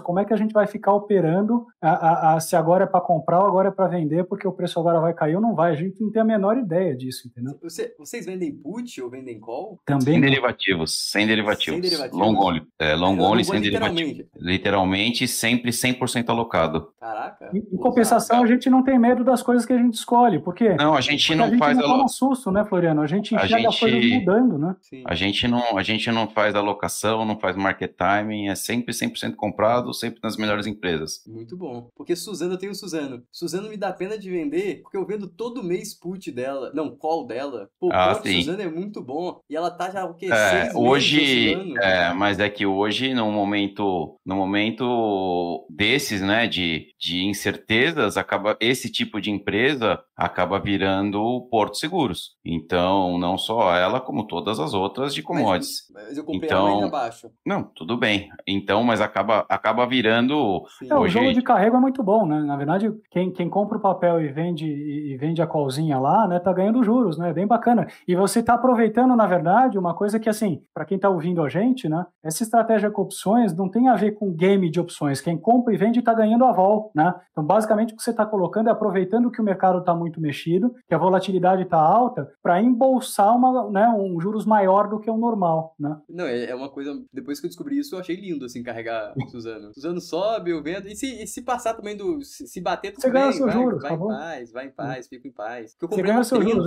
A, a única tristeza é quando você compra, lança, né, vende a colzinha e depois o papel cai, porque aí, aí você fica com a colzinha e o papel cai 20%, 30%, aí, aí é ruim. Ah, não, Mas caiu, o papel tá zero firme, a call e vendo put, pô, inverte com.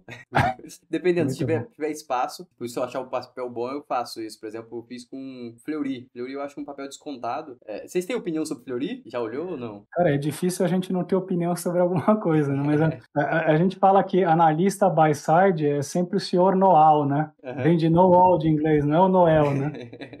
o senhor sabe tudo, né? Porque a gente é obrigado a tomar contato com tudo. A gente conhece Fleury, sim, ela é uma, é uma das empresas, vamos dizer, que na verdade, quando a gente falou quem deveria ganhar mais daqui para frente e tal, não é o exemplo da Fleury, que é uma empresa madura, né? Então, uma empresa madura, na verdade, ela depende muito mais, sim, do crescimento do PIB. No caso de Fleury, ela tem a ver também com formalização no mercado de emprego, ela tem a ver com renda. Então, é, é, você tem, vamos dizer, um, um do que ela é uma empresa muito madura, né? Uhum.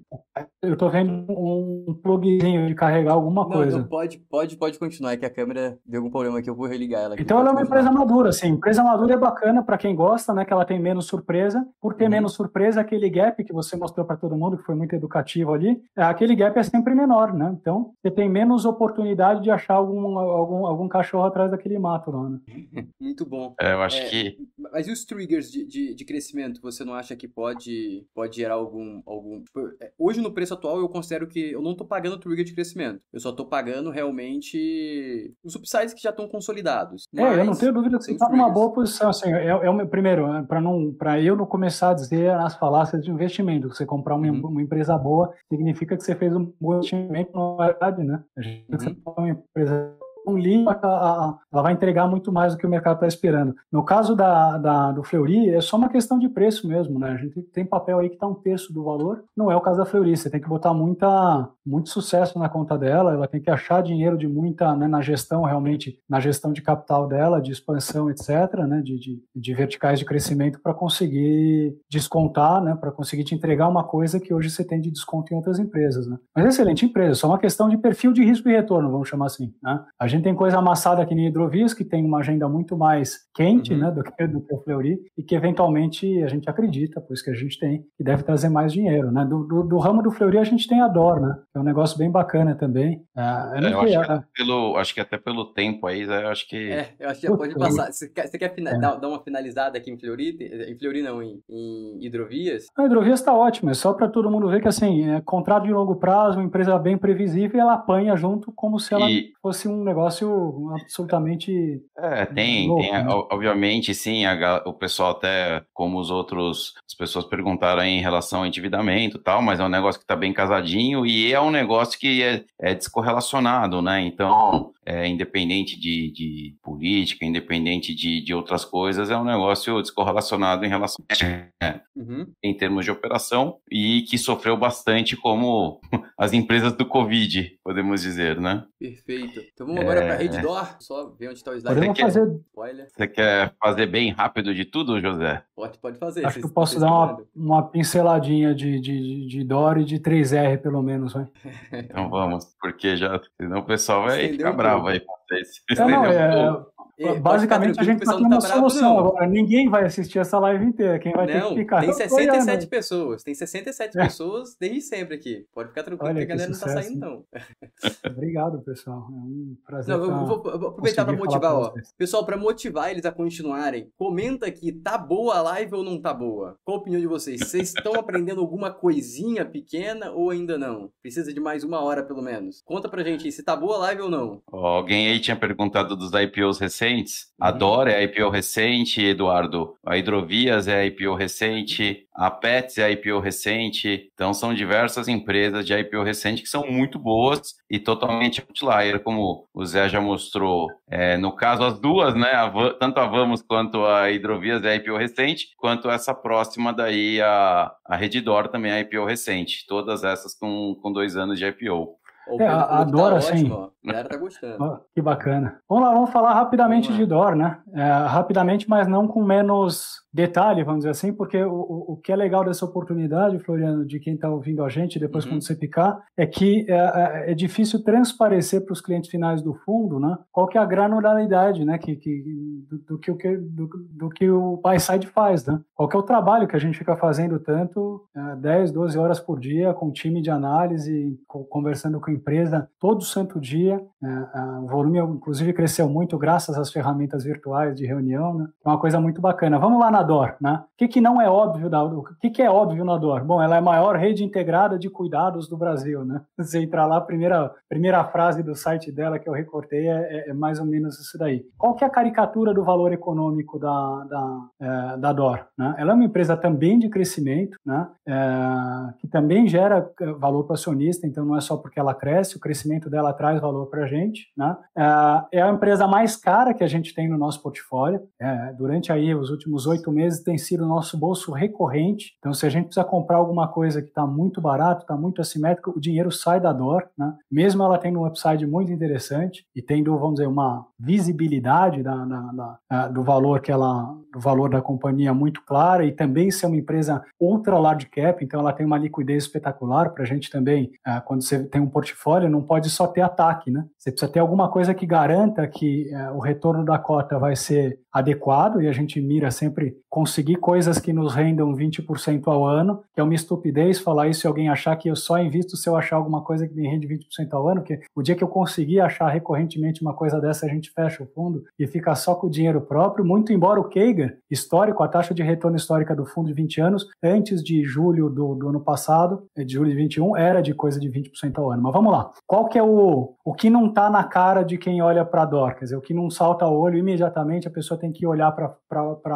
para ver, é que o valor econômico da DOR está associado de maneira direta com o que a gente chama de valorização econômica do leito. Pô, Zé, agora você está ficando muito solto, está falando coisa já esquisita. Olha, o leito da DOR ele vale hoje uma coisa para a companhia e ele vai valer muito mais lá na frente. Eu vou mostrar como é que isso acontece. Né? Quando a gente for decompor o, o, o que a empresa é hoje, a gente vai fazer um exercício aqui que você imagina o seguinte: todas aquelas cobrinhas, você viu aquelas distribuições, os nossos modelos são complexos. Só que a gente, por conta de, de, de, de ser capaz de analisar analisar, a gente tem que quebrar a coisa grande e complexa em coisas simples que eu consigo explicar. Se eu não conseguir explicar de maneira simples, significa que a gente não entendeu qual é a oportunidade, qual é a simetria de informação e avaliação que está naquele gap. Então, eu vou fazer um exercício que vai parecer que eu estou jogando coisas ah, confusas, mas é o melhor jeito de chegar onde eu quero, tá? Então, vamos olhar para a companhia hoje, tá? Hoje ela tem 10.900 leitos, a empresa vale 97 bilhões de reais e ela tem um lucro líquido de 1 bilhão e meio 1 bilhão 470, tá certo? Só uhum. grandes números da empresa. Por que, que eu estou falando esses números? Porque a gente vai começar a brincar um pouquinho com essas coisas. Então, eu vou pegar o valor de mercado da companhia e vou dividir pelo número de leitos que ela tem hoje. Vou chegar aqui hoje, quem compra a companhia no valor de mercado, a bolsa de hoje, no dia 7 do 4, que eu não tenho a menor ideia quanto é que fechou ela, mas ela, o market cap dela hoje está em torno de 97 bilhões de reais. Né?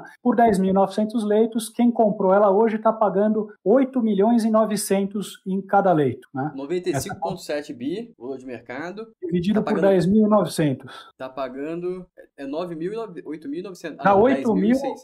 É, é, dá 8 milhões uh, e 900 mil uh, por leito, leito, certo? É. E aí eu vou ah. fazer o mesmo exercício de pegar o lucro e dividir por leito. Olha só. Eu vou pegar o lucro da companhia, que é 1 bilhão e 400, vou dividir por, por leito. E aqui eu vou chegar, se não me engano, dá 135, 135 mil uh, reais por leito ano. Né? Então, olha só como parece muito estranho para quem compra essa, essa, companhia hoje, né? É, quem comprar ela nessa figura está tendo 135 mil de lucro para 8 milhões e 900 de valor de mercado, tá certo? O que te certo. dá um rendimento, um earnings yield, um rendimento do lucro de só 1,5% ao ano. Você fala, tem alguma coisa muito errada, essa empresa deve estar muito cara, tá certo? certo. A companhia, ela pretende, ela pretende ter, é, até 2030, coisa de 27 mil leitos, né? Esse é o guidance da companhia. E agora eu vou, eu, eu, eu, eu vou fazer uma afirmação que é o seguinte: é, lembra que você, é, quando a gente fez aquele exercício que eu te perguntei quanto é que você me paga por uma coisa que te dá 24% ao ano? Uhum.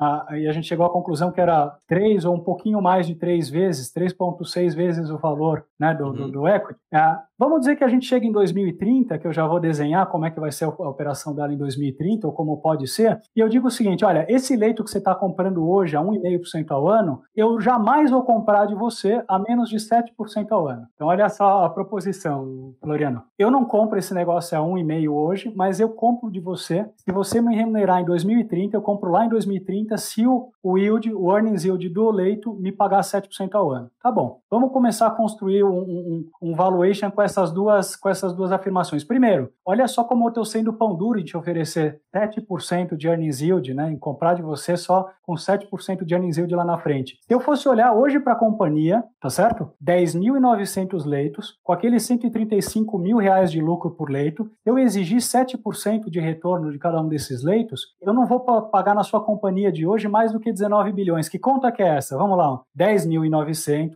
né, leitos vezes 135 mil, né, uhum. é, que é o lucro por leito, dividido por 0,07. Você vai chegar em 19 bi. Ou seja, certo. a empresa está 95 bi que você viu aí, e eu Sim. não pago mais do que 19 bi. Agora eu estou sendo um velho investor, não estou? Eu estou tá. sendo pão duro de verdade. Verdade, que esse negócio de comprar crescimento é, é, é coisa de, de, é coisa de amador. O, o, investidor de verdade é velho investor que nem a gente. Né?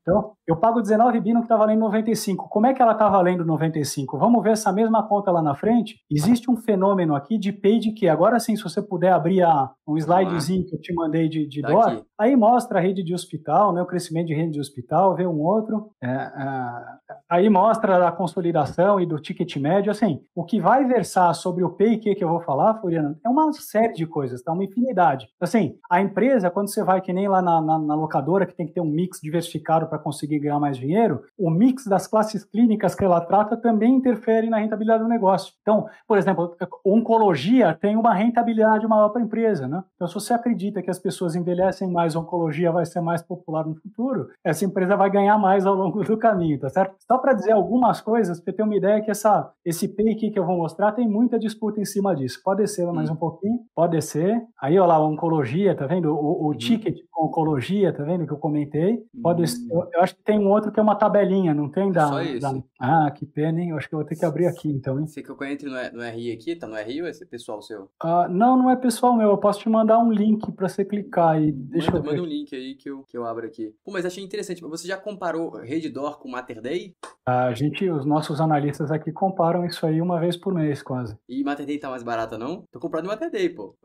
Tá, tá muito mais barata, sem dúvida. Só que não tem liquidez para vocês, é isso? É, na verdade, o, o, a grande oportunidade da, da DOR é uma visibilidade desse PIQ, né, melhor do que o Mater Day no nosso julgamento, e uma simetria de preço para uma coisa onde. Lembra aquele gap? Quando a empresa é uhum. grande, ela é uma blue chip, ela é líquida, a oportunidade, a, o passeio daquele gap, eu te mandei, Betinho, se você puder mandar para ele. Vou pegar aqui. O passeio tá daquele gap tem que ser muito menor, tá? Uhum. Então, olha só que bacana isso daí. É, do, do lado ali, ó, variação do custo hospitalar médico, né? Médico hospitalar é a última coluna, né? E o reajuste da ANS ali, a, a penúltima coluna, tá certo? De plano de saúde. Eu tenho que né? interromper né? aqui, ó. Marcelina disse, melhor live que já viu. É. Ó.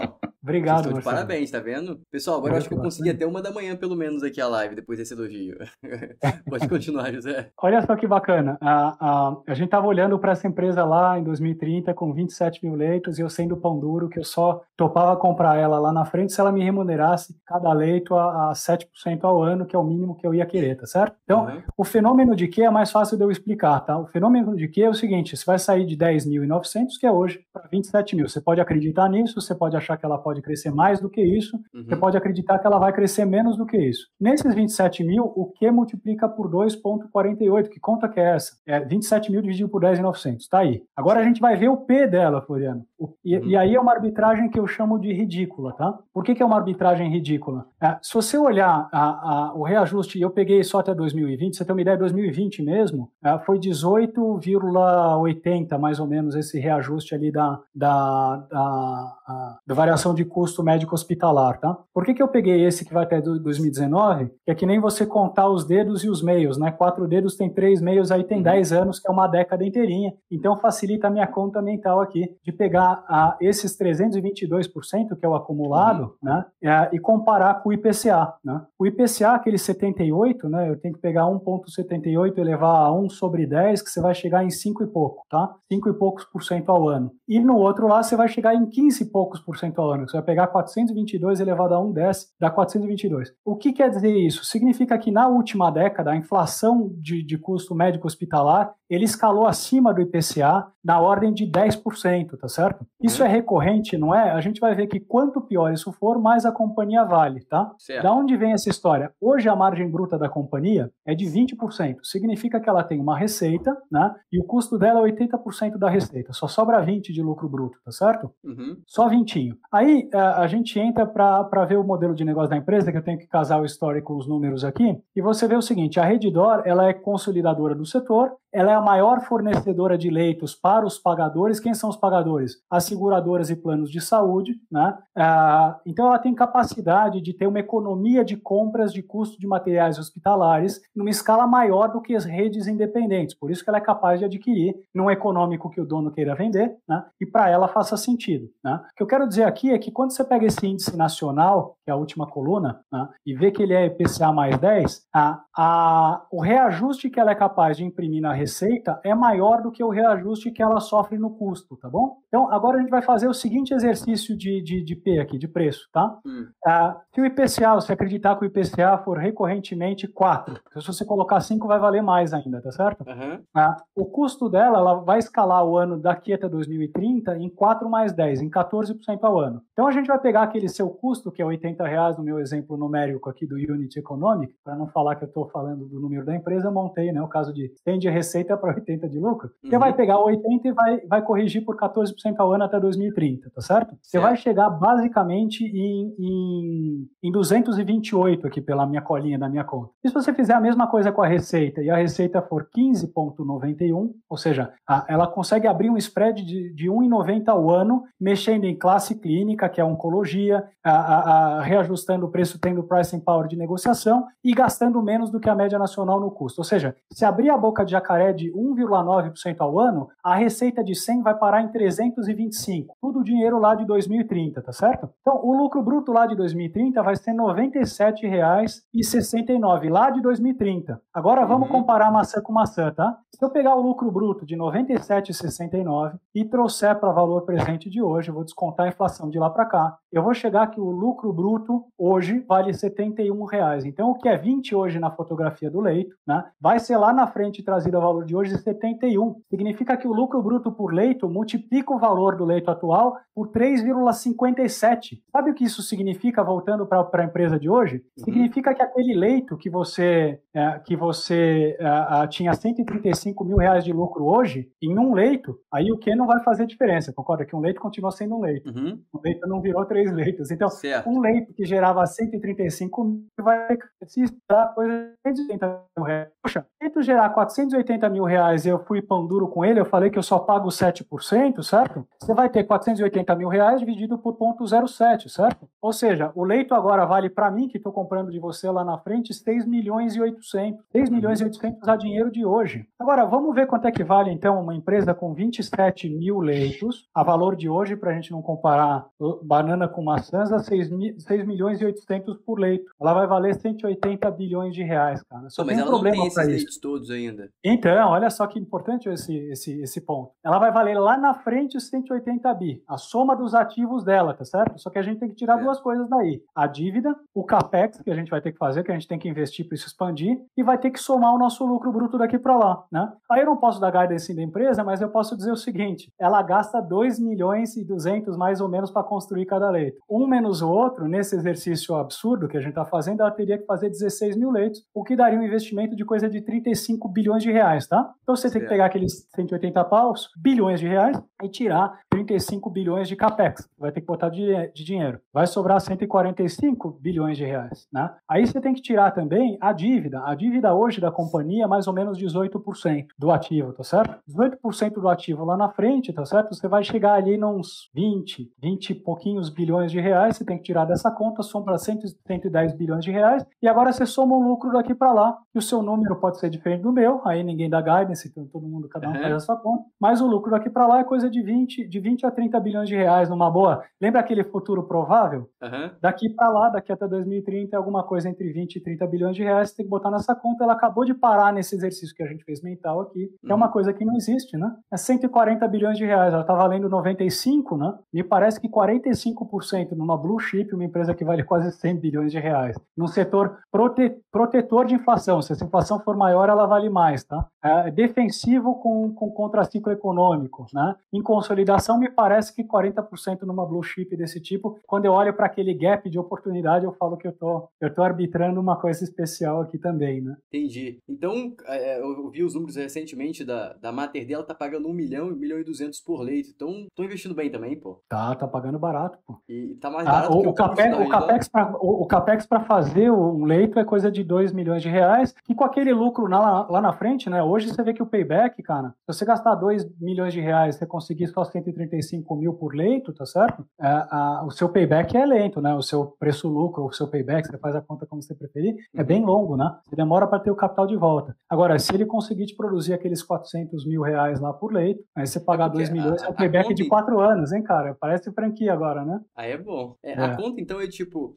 se tiver mais inflação, o ativo dela se valoriza mais do que... Se tiver mais inflação, a receita e o custo eles são inflacionados, e aí a diferença entre, o, entre a receita e o custo não. dela, o CAPEX não. E o CAPEX cresce acima da, da inflação? O CAPEX também cresce acima da inflação, porque você imagina que ela sai em, em, em, valores totais e em valores absolutos também, porque é o seguinte, ah, subiu o custo médico hospitalar, nem tudo é mão de obra, né? Todo mundo acha que é porque o médico está ganhando demais. Não é, meu, os equipamentos vão se modernizando, eles são dolarizados, eles dependem de commodity, eles têm insumo caro ali também. Então não é, é uma questão de capacidade de oferta e demanda, de novo, uma dentro aula. do setor de saúde, né? Então, por uma exemplo, aula, hoje, é. hoje o Brasil forma, o, Brasil forma a, a 40 mil, Betinho, 40, 40 mil médicos. médicos eu não ano. lembro, é um número é. absurdo. Mais de 40 mil, agora, uhum. agora eu me falei. Não, a gente não, não lembro, mas a, é um número A nossa conta é o seguinte, em 10 anos você pode ter 800 mil médicos, né? E 800 mil médicos para o número de pacientes, a gente fica com uma super oferta de médico. Aí ah, então, quando você vai ver para a companhia... Isso, você isso... acha que vai ter, vai ter super oferta? Eu tenho essa tese desde que saí da faculdade, estou errando. Então, é que é o Vitor que está aqui, né? Eu sou, eu botei o meu chapéu de analista, mas eu tenho algumas coisas de cabeça, mas eu sou gestor uhum. de um time, né? Sim, e aí sim. eu não sou necessariamente o cara que conversa todo dia com essas empresas. Então, não,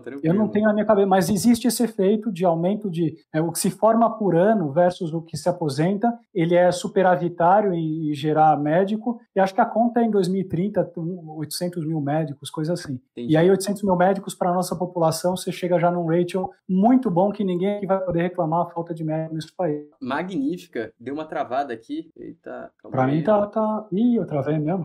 Voltou, voltou, tá voltando. Eu voltei, eu acho. Foi, agora foi. Agora voltou. Ufa, é. ufa, ufa, ufa.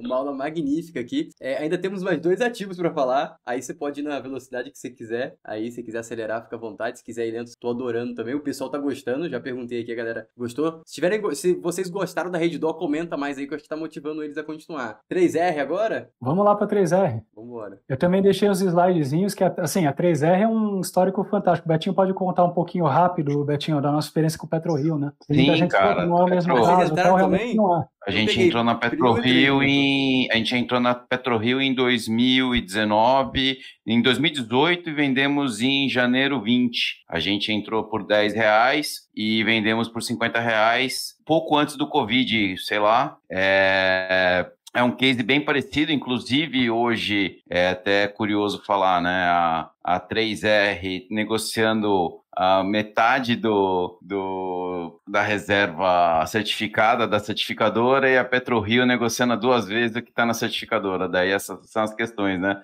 É, o pessoal fala, porra, o mercado caiu pra caramba, tal. Fala, pô, imagina só, a empresa só produz petróleo. É, o petróleo saiu, foi, foi quase 140 reais algum dia aí, e a empresa em 12 meses caindo 40%. Fala assim, não tem como dar certo. Todo o resto vai estar tá perdendo também, né?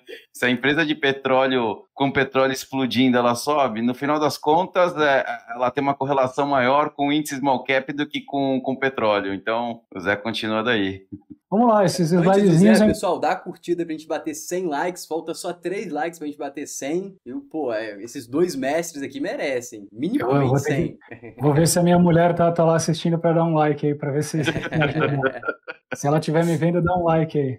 Vamos lá. Boa, uh, meus filhinhos que gostam de dar like em live, assim, eles sempre dão é. like, eles não falham, Floriano. Vamos lá, no caso da 3R, né? 3R é uma empresa muito bacana, porque assim, ela é uma fonte, ela é uma aula de, de origens bottom-up, né? O que, que, é isso? São origens específicas da empresa que quem olha petróleo, olha mercado, olha ações de uma forma geral, pode nem ver, né? Porque a maior parte das coisas do valor da companhia é o que a gente fala fora do balanço, né? Para usar o jargão da Faria Lima aqui de baixo, tá off balance, né? Então, uhum. basicamente, você tem aí um, um, um, dos slidezinhos que a companhia colocou, ela mostra o histórico de operações, na verdade, de aquisições. Isso você tem esse aí. Qual do ah, esse aqui? Não, é um histórico.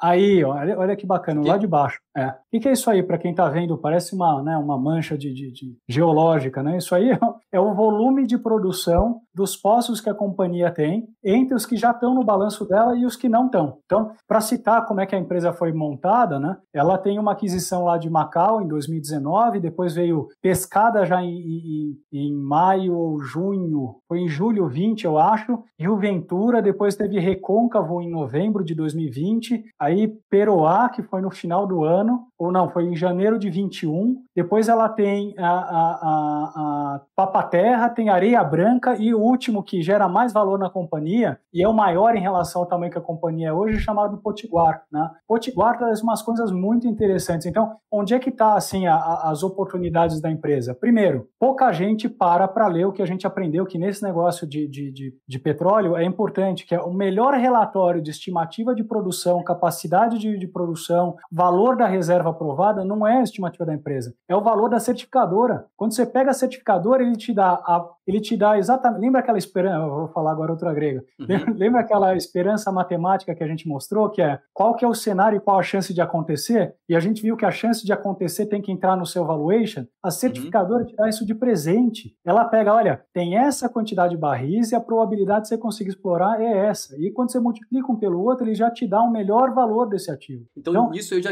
Antes de você continuar, eu quero te fazer uma pergunta te colocando na fogueira aí. Tem que apertar, né? O cara mostrou que é inteligente. E a OGX, o que aconteceu? A ah, OGX era uma história de prospecção. Né? Aí o Betinho é mestre no OGX, que, né? Que, bo que bom por perguntar. é, na verdade, são duas coisas diferentes, né? O OGX, o cara tinha. O, o cara tinha os tinha dinheiro no meio antes de achar. No caso dessas nossas, já são campos maduros, que, na verdade, já campos bem maduros que não vale mais a pena para os grandões e, e tipo, para as empresas pequenas vale muito a pena. Então, assim, é outra história, até o caso da. É exatamente a mesma história da PetroRio, que por acaso esse desinvestimento da Petrobras que possibilitou existir esse novo mercado aí. Entendi. Ou seja, campo maduro, em tese, é, é, é aquela. Você já pega o bonde já andando, quer dizer, você não tem o risco de exploração, né? E você já conhece não só a reserva, como os, os, a, a, as perfurações que já existem, você conhece inclusive o decaimento da produção, né? Que é uma coisa que é, é resgatar, quer dizer, fazer campanhas que resgatam o volume de produção, além de novos furos, é, é uma das origens desses barris diários ali que você viu, né? Aquele gráficozinho que parecia um gráfico de mancha, estava terrível de olhar ali. Uhum. Sabe o que significa essa mancha verde escura que você está vendo ali? Sim. Essa verde escura é o que tem no balanço da companhia hoje. Então, tá vendo que tem um intervalo branco aí no meio, uma faixa branca, como se alguém tivesse passado com um rolinho branco ali? É, significa o seguinte: se você pegar Não, o calma aí, calma aí, calma aí. Qual, qual, que é, qual que é esse a margem? Aí, é. esse, esse verde, só esse verde? Isso, esse verdinho azul, esse verde, esse verde escuro, né? E aí eu tô falando dessa faixa branca, tá vendo? Que eles, eles esse é a faixa a branca companhia, aqui. Isso, não, a faixa branca que divide a, a, o lado esquerdo do lado ah, direito. É, isso aí. Quando uhum. você pega esse, esse verdinho ali do lado esquerdo dessa mancha branca, essa uhum. é a uhum. produção de barris diários que a companhia teve no quarto trimestre de 2021. Tá vendo que ali, esse, pode o seu mouse um pouquinho mais para baixo até chegar bem no, na pontinha do verde ali. Agora anda para o lado esquerdo. E? Isso, sobe mais um pouquinho ali. Agora do, atravessa o rio. Atravessa o Rio Branco. Uhum. Aí, isso aí. Isso aí significa que a companhia, no quarto trimestre, ela tinha só esses 6.600 barris de exploração por dia. Tudo que ela já comprou, já tem preço feito, já está tudo assinado e ela vai operar, está é, tá demonstrado nessa mancha a soma de todas as outras manchas, que cada uma delas é um campo, tá certo? Ela então, só tinha Macau ali... sendo explorada e ela agora vai começar a explorar Pescada, Fazenda Belém, Recôncavo, entre outros. É Perfeito. Isso? Só o que está aí tem 50 mil barris potenciais ali para frente, tá certo? Só que Por depois dia. disso ela ainda comprou Potiguar, que adiciona mais 20 mil barris. Então, qual que é a simetria de informação, avaliação, arbitragem de horizonte de investimento, etc. É olhar para aquele gap e olhar quanto vale esses campos que ela tem, quanto esses campos representam de receita, aí você pega o barril do petróleo, multiplica pela quantidade de barris por dia, multiplica por 360, e aí você tem que tirar todos os ajustes. Você fala, Zé, que ajustes são esses? Muito simples. Conversa com a companhia ou dá um Google que você vai ver que são royalties, tem campos aí que tem de 8 a 9% de royalty, tem campo que não tem royalty,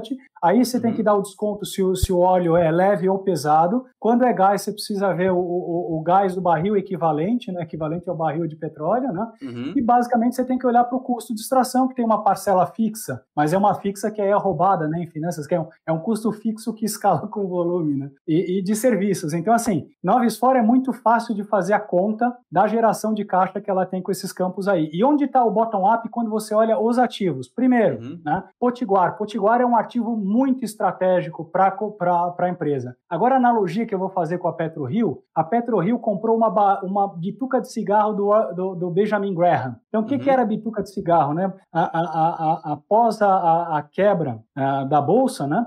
de 29. De 29, né? a, grande, a, grande, a grande quebra, né? que depois gerou uma década lá de, de, de recessão, etc., tinha empresa valendo menos do que o valor dos ativos. Né? Então, o Graham dizia que isso equivalia a pegar uma bituca de cigarro no chão. Então, você vê a bituca de cigarro, ela é de graça e você ainda pode tragar ela de graça, tá certo? Então, uhum. a companhia, a PetroRio, ela, ela herdou ativos, FPSO, agora, né, o nome, você vê que a gente é noal, né? É, é o nome da, da, plataforma, etc. Ela herdou ativos da, da antiga HRT, que possibilitou com que ela não só a, a, botasse esses ativos a um custo muito barato para operar, como ela conseguiu começar a interligar os campos dela, a, a, tirando mais barrisco mesmo imobilizado e aumentando a rentabilidade do campo. Né? O caso de Potiguar, só para falar rápido, para a gente uhum. poder falar um pouquinho da outra também, é, é muito, é muito uh, é muito estratégico, porque basicamente dali ela vai ter uma independência do, dos ativos locais, ela vai ter flexibilidade de exportar toda a produção de petróleo bruto da bacia de Potiguar, né? E incluindo as concessões de outros players também, né? Ela tem capacidade de, de, de exportar 90% da produção total de petróleo lá, uhum. né? E, é, dela própria e 74% da produção local. Ela vai ter vantagem de lifting cost, que é tudo se você acredita ou não na empresa, quer dizer, uhum. é, se você acredita nesses números ou não, mas tem muitas sinergia com lifting cost, uh, com, com campos onshore e offshore conectados por dutos, né, parecido com o que aconteceu lá para PetroRio. Quem quiser tiver interesse, dá uma olhada. E ela tem uma coisa que ela nunca teve hoje, além da capacidade de exportação. Ela tem uma capacidade de refino, ou seja, ela pode refinar é. o próprio petróleo também, e isso adiciona um EBITDA importante para a companhia. Assim, noves fora, o que tem por dentro, aí cada um tem seu número, não pode ser qual de nada, mas ela, é, é, basicamente, o downstream, a refinaria, pode representar para ela uma vantagem de uns 100 milhões de dólares ano, e o upstream lá desse de, né, de, de Potiguar 350 milhões de dólares. Então, só para falar uma história que aí é, é, é, dado público, quer dizer, não é meu número, não sou eu que estou dizendo isso, a certificadora, né, pelo relatório da certificadora, Potiguar vale 2,3 bilhões de dólares e a empresa pagou 1,5 bilhões de dólares. Então, só aí tem um spread de 700, 800 milhões de dólares, né, e aí o dólar tá, tá carinho, né, então isso em relação ao valor da, da companhia, né, não é pouca coisa, né. A, a companhia tá valendo 8,9? Hã? A companhia tá valendo 8,9? Por aí. De real, é. é. De reais, bilhões de reais. Então, se, se ela é dono do Potiguar, só o Potiguar já paga tudo. Potiguar já vale 2,3 bilhões de dólares. Aí depois você tem que tirar a dívida, né? Senão alguém aí já vira e fala, é, você tá esquecendo da dívida. Mas aqui a dívida é. tá, tá, tá negativa ou não? Tá não, é, se você olhar a dívida, aí tá o jogo do bottom-up ou do top-down, né? Você vai ver um caixa na companhia de 500 milhões de reais, tá?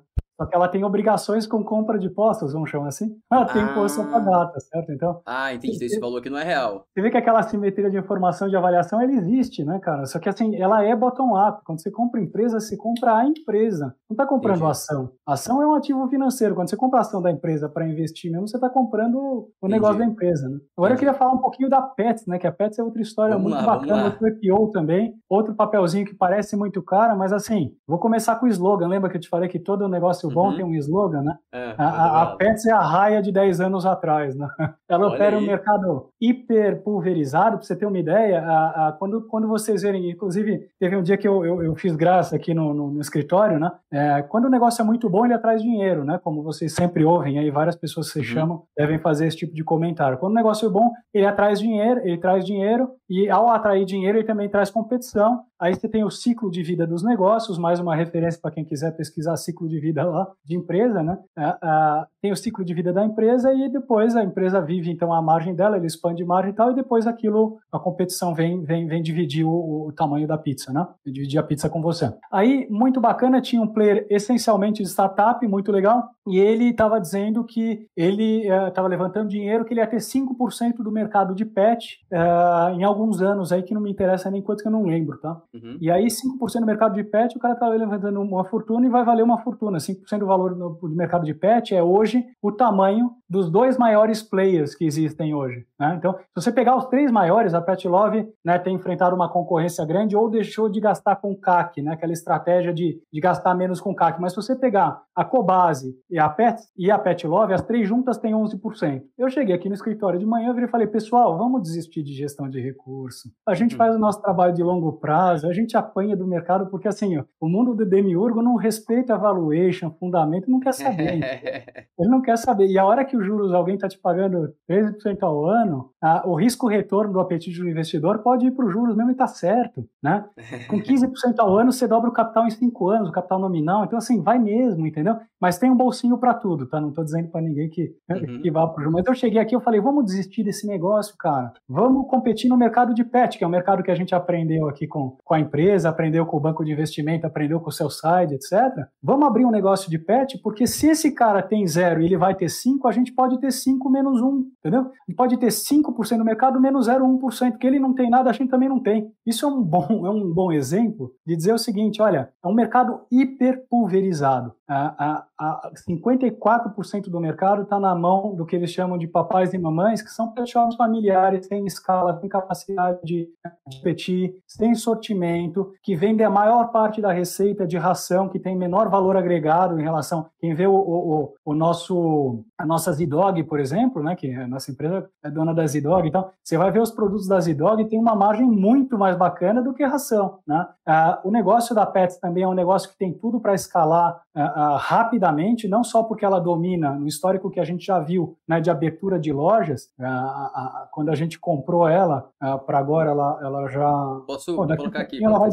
Isso, aí deve ter número de lojas, distribuição. 168 uma... lojas, 15 é, inaugurações, quarto e, e, todas essas inaugurações é interessante quando você pega a análise crítica do, do market share, você vê que basicamente não é estrondoso o crescimento, mas ela basicamente ela abocanhou o mercado local. Então, se fizer umas contas que o Buyside faz, né, que é dividir o tamanho do mercado pet proporcional à renda do país, e aí tem uma inferência feia, né? Eu aqui contando os, os pecados do, do, do Metines, né, que é aquela doença da, da, da prova quantitativa do mundo, né? É, é, quando você pega e vira e fala, cara, eu não sei onde é que está o mercado do pet no Brasil, mas eu vou falar que as pessoas gastam regionalmente igual well, com PET. Então eu tenho o mapa da distribuição da renda, e aí se eu for olhar as aberturas que ela fez e olhar o tamanho do mercado pela renda, eu chuto o tamanho do mercado do PET. E aí eu vejo quanto ela cresceu de venda naquelas áreas que ela da, das novas uhum. lojas. E a gente chegou à conclusão que de 2017 para cá, a, a, o sucesso de crescimento da receita foi exatamente se apropriar do market share local. O que significa isso para o buy side, para a gente que está tentando entender aquele storytelling, né? Que basicamente a empresa abocanha o mercado onde ela entra, porque basicamente o que gente está falando é que a tese de que os mums and paps não conseguem competir com a empresa é verdade. E aí veio a crise do Covid e ela ganhou mais um impulso que é a omnicanalidade. Então, quem diz uhum. se o setor ou se a categoria vende bem ou não, né, é o cliente, é o consumidor final. E ela, e ela a, a velocidade com que ela escalou a venda omni, que passa pela loja, usa o estoque da loja né, para fazer a entrega, mostra que essa categoria pet ela é muito digitalizável, entendeu?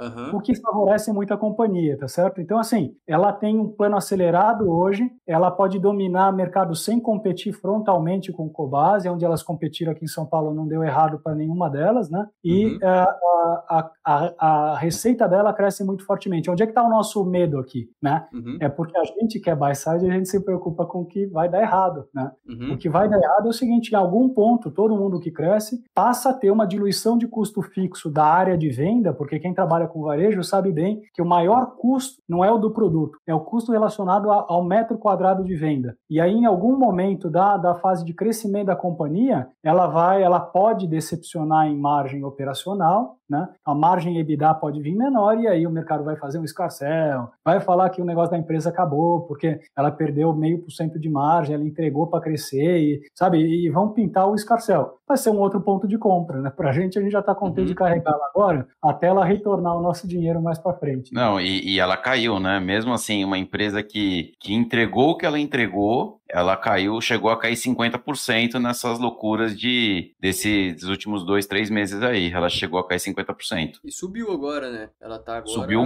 é, voltou para metade do caminho, mas 17, longe, né? 66. Ela che... Isso, mas ela chegou a 28, caiu para 14 e agora tá 17 e pouco, entendeu? Eu achei interessante o case. Mas e a concorrência? Não pode abrir uma concorrência? Eu sei que eles têm escalas, estão com marca própria, estão com uma capilaridade de interação, estão com uma penetração no e-commerce, compraram lá, Love Pets, se não me engano, compraram alguma. É, Z-Dog, Z-Dog. Z-Dog. Z-Dog. É um baita do negócio. Z-Dog vai abrir em Nova York. Você já pensou aqueles cachorrinhos uh, que ganham em dólar? ah, é? É. é. Z-Dog, é Z-Dog sempre tá na mídia. Se a gente der um Google em Z-Dog, né? É, duas vezes por semana tá alguém falando de Z-Dog. Não, é porrada. Z-Dog é porrada. Mas pode falar da competição, Zé. É, se Deus quiser, vai ter competição, a gente tá muito errado. Uh, não, esse daí é caixa, basicamente, caixa é, é, caixa, a empresa está numa expansão, né? Empresa de expansão não distribui muito dividendo, até Sim. que ela não precise não ter o que fazer com o dinheiro, né? Aí você cai naquela dinâmica do, do da Modaran, que a retenção de lucro, né? Ela, ela financia o investimento. Então você tem que se preocupar realmente, não é que você distribui, mas é se o rendimento do dinheiro que a companhia não distribui é remunera o seu dinheiro. Essa é uma preocupação. Já o dividendo, empresas pagavam 25%, 30% ao ano de dividendo, como Coelce, por exemplo, CPFL, a gente teve muita energia elétrica também lá atrás, CIA Siderúrgica Tubarão, para os saudosos, Belgo Mineira, tipo, umas coisas uhum. espetaculares que não existe mais hoje. Né? Hoje a gente tem comprado esses garpes aí, mas a competição, se ela não vier, significa que a gente está completamente errado, porque como eu mesmo disse aquele dia que eu cheguei de manhã, vamos abrir um, né, vamos abrir uma competição para pets. O que acontece é que ninguém tem a capacidade de crescer fisicamente de maneira capilar, né, no Brasil, a, a, a, tão rápido quanto a própria Pets. Ela está numa vantagem em relação à própria Cobase, porque ela resolveu levantar dinheiro e imprimir um, um projeto de crescimento muito antes da, da, da Cobase aceitar receber dinheiro. Os fundos de investimento, bancos de investimento iam bater na porta da Cobase e a Cobase não queria dinheiro. Dizer que estava satisfeita do tamanho que estava. Né? Aí veio, por exemplo, acho que o Kinea também é, tem um private equity que investiu né, num, negócio desse tipo. Cobase, é, Cobase. Vai vir competição, né? Mas uh, vai vir competição com a com, Mas com o, o movimento first mover, o, né? Mas, o Floriano, o tamanho desse mercado, as grandes empresas todas juntas têm 10% do mercado. Entendi. Ó, tem uma pergunta é, aqui que, que vocês têm interesse em responder. Ó. Em quais corretoras é... encontramos o, o, fundo aí? Vocês já convenceram uma Hoje... galera depois de três horas.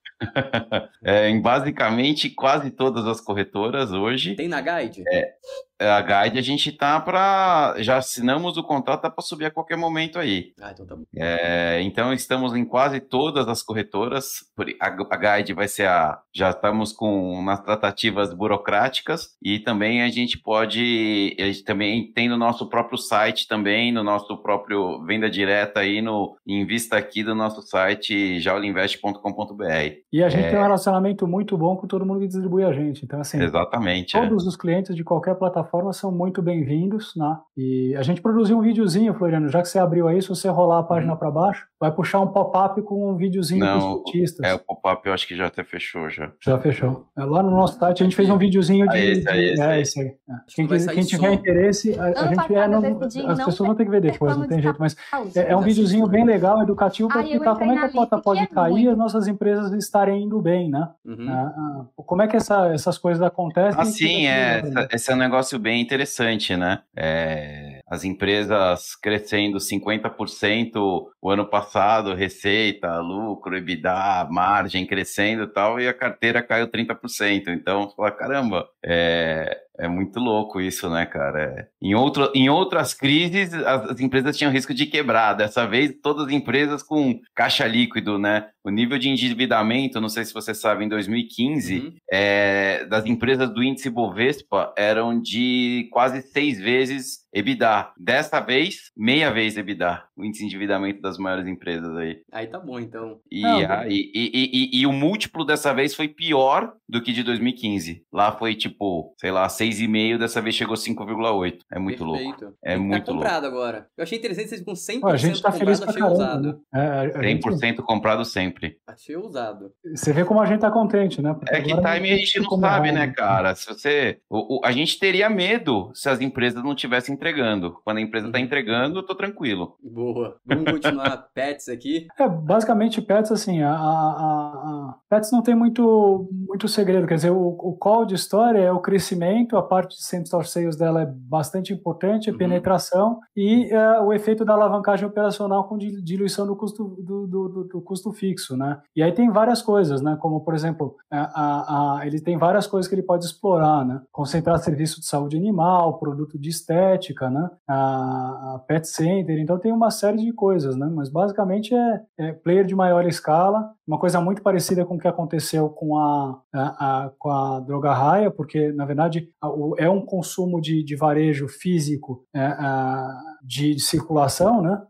Então ele, ele depende de onde fica, você não vai para qualquer lugar, depende da boa localização. Tem todo o efeito do first mover aí, quem gostou da raia, quem acompanhou ela ao longo do tempo, comprou ela 24, vendeu 97, depois comprou 93, vendeu 100 e pouco. A gente fez de 40% em quatro anos que a gente foi investidor da, da raia, viu? É, essa nossa cota só não, só não foi para 300, Floriano, porque a gente tem um pedacinho de cada coisa, entendeu? Se, se, a gente fosse mais, tomasse mais risco, sabe, não, de concentração, a cota teria dado muito mais, né? Qual o percentual do fundo mas, assim, está em Redditor? 3%. 3%. É, era 7 e veio parar em 3, né? Porque a gente vai vender. É a, é a nossa parte que você fala assim, ah, você não tem caixa tal. A maior posição é 3R, né, Betinho? A 3R é a maior posição. A gente Qual é tem é? coisa. 3R estamos com 14% junto com o Centauro. Centauro também tá pesado. 14%. Que não vai nem dar tempo de a gente falar de Centauro aqui. Então já vamos para as perguntas finais aí, porque vai dar três horas de live. E pessoal, Muito obrigado. Foi uma mega aula. Aqui várias pessoas agradeceram. Quem tá ainda online, ó, não tem pouca gente online, não, tem 70 pessoas ainda ao vivo. Passando dos 100 likes já faz tempo. A galera realmente gostou muito, gostou muito de vocês. Então, é, vamos para as perguntas finais que eu já tinha avisado para vocês. Vocês citaram essas cinco, mas agora do mundo inteiro, pode ser internacional, pode ser qualquer empresa. Três empresas para os próximos 10 anos, você não pode vender. Você tem que comprar, fechar o ano, dormir e acordar daqui a 10 anos. Vou deixar o Betinho, porque aqui eu cheguei na, na, na, na minha bancada aqui, eu falei, pessoal, olha, é, eu, eu, vou falar que esse aí saiu do, do colegiado Não, gente, aqui. Bom, a gente já falou dessas daí, pô, já foram cinco, né? Não, não, mas, você pode escolher, é... pode escolher entre elas. Não, é... Três, mas é... Eu acho que com certeza, tipo... Todo mundo se mandou, não. é, empresa assim como com, eu acho que é essa estrutura, por exemplo, como da é, da Vamos, são empresas que você pode dormir tranquilo, que são bem, como diz o Zé, tem os multis, né? Tem, é uma, tem bastante. Ela é bem protegida, é uma empresa que daria para ficar bastante tempo. A própria Pets dá para ficar bastante tempo, que tem a mesma dinâmica de uma, de uma droga raia. E, e a Vamos, como a da Localiza, né? Lembrando do, do, do passado. E eu acho que. Você fala a terceira, vai, José? Eu vou falar, nos preços atuais eu seguraria a Trisul pro resto da minha vida. Porque assim, oh.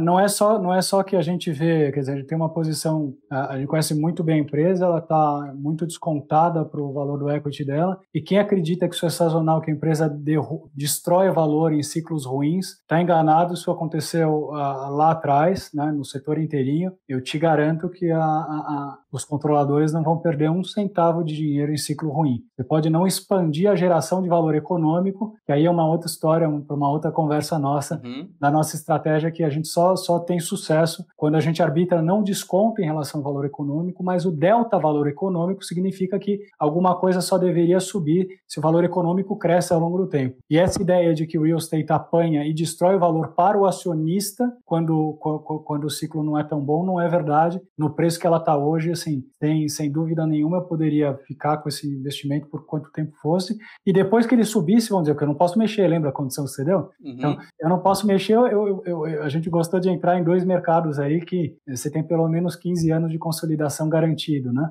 Uh, e a gente escolheu agora uma que não tem essa história de consolidação, não existe essa história. É, desse, não é uma desse... tese de crescimento que construtora é, não cresce indefinidamente. A, a, a Trisul seria o caso, a única de, de valor dessas três aí. É. São duas de uhum. crescimento e uma de valor. Perfeito. Muito obrigado. Agora a última pergunta. Um livro. Um livro para. Tem dois, dois livros que eu peço. Ó. Um livro para entender o negócio de vocês, fundo, gestão, que você realmente. Cara, para você entender essa questão de análise. E um livro de qualquer coisa do mundo que você acha que o ser humano deve, deve ler. Ah, vamos lá, eu vou ter que citar um livro, quer dizer, uma coleção de livros, porque aí cada um escolhe a profundidade e, e, o, e o assunto, mas sem dúvida nenhuma, qualquer coleção do Damodaran, inclusive eu não começaria por um livro para qualquer pessoa que se interessa, entra no PowerPoint do Damodaran, que é uma aula de, de, de, de é uma aula de avaliação de investimento, é uma a, a, visão crítica dele, e ele é um professor espetacular. Então, a, a capacidade dele de se comunicar e de, de, de explicar as coisas, é, para bom entendedor, ele te corta anos de, de, de, de, aprendizado. Né? Então, é fantástico. A outra coisa que tem por trás dessa história da recomendação da Damodaran, não existe ah, livro digital. Então, para pesquisar qualquer coisa na, na, na, na, escola, você era obrigado a ler ah, os livros da literatura, né? De literatura portuguesa. Para quem não gostava disso, você não achava o seu time, você não achava o seu meio, né? As coisas do seu interesse. Quando eu entrei na faculdade, você tinha o sistema a, a, a Dédalus. Você ia lá na biblioteca da fé e conseguia pesquisar e pegava a tese de mestrado, doutorado, Journal of Financial Economics. E aí eu aprendi uma coisa muito bacana e que fica aqui para quem gosta, eh, para quem uhum. se interessa Mudaran. É, um bom autor, um bom comunicador, um bom pesquisador, ele coloca tudo que ele sabe sobre, sobre um determinado assunto. Então, da mesma forma que os índios mais primitivos, né, contava aquelas, aquelas histórias que comiam os, os guerreiros para se apropriar das habilidades deles, é, se você lê é, bons autores, bons comunicadores, bons professores, você consegue rapidamente é, se apropriar do conhecimento deles. Na Mudaran tem uma coisa fantástica, que ele há, há 14 anos ele atualiza tudo que ele sabe sobre equity Risk Premium, o prêmio de risco de ações. E ele todo ano consolida tudo o que ele sabe e mais o que ele escreveu naquele ano. A última edição agora de 2022 está com 140 páginas do que ele sabe de Equity Risk Premium. Então assim, a, a da Modaran sem dúvida, da Modaran no blog dele ou isso é livro que ele solta todo ano? Ah, não, esse esse estudo ele solta em PDF todo ano. Né? Com certeza vai ter no da Modaran lá no, né, no site dele, né? Ah, é tudo que eu sei sobre Equity Risk Premium. Pode pesquisar que ele atualiza todo ano. Você seja, ele tem a disciplina de revisitar tudo que ele sabia uhum. e adicionar o que ele aprendeu. E não por acaso, da, né, na crise do Covid, ele aprendeu bastante coisa que ele incluiu lá. Inclusive essa é história. que eu sei é, sobre a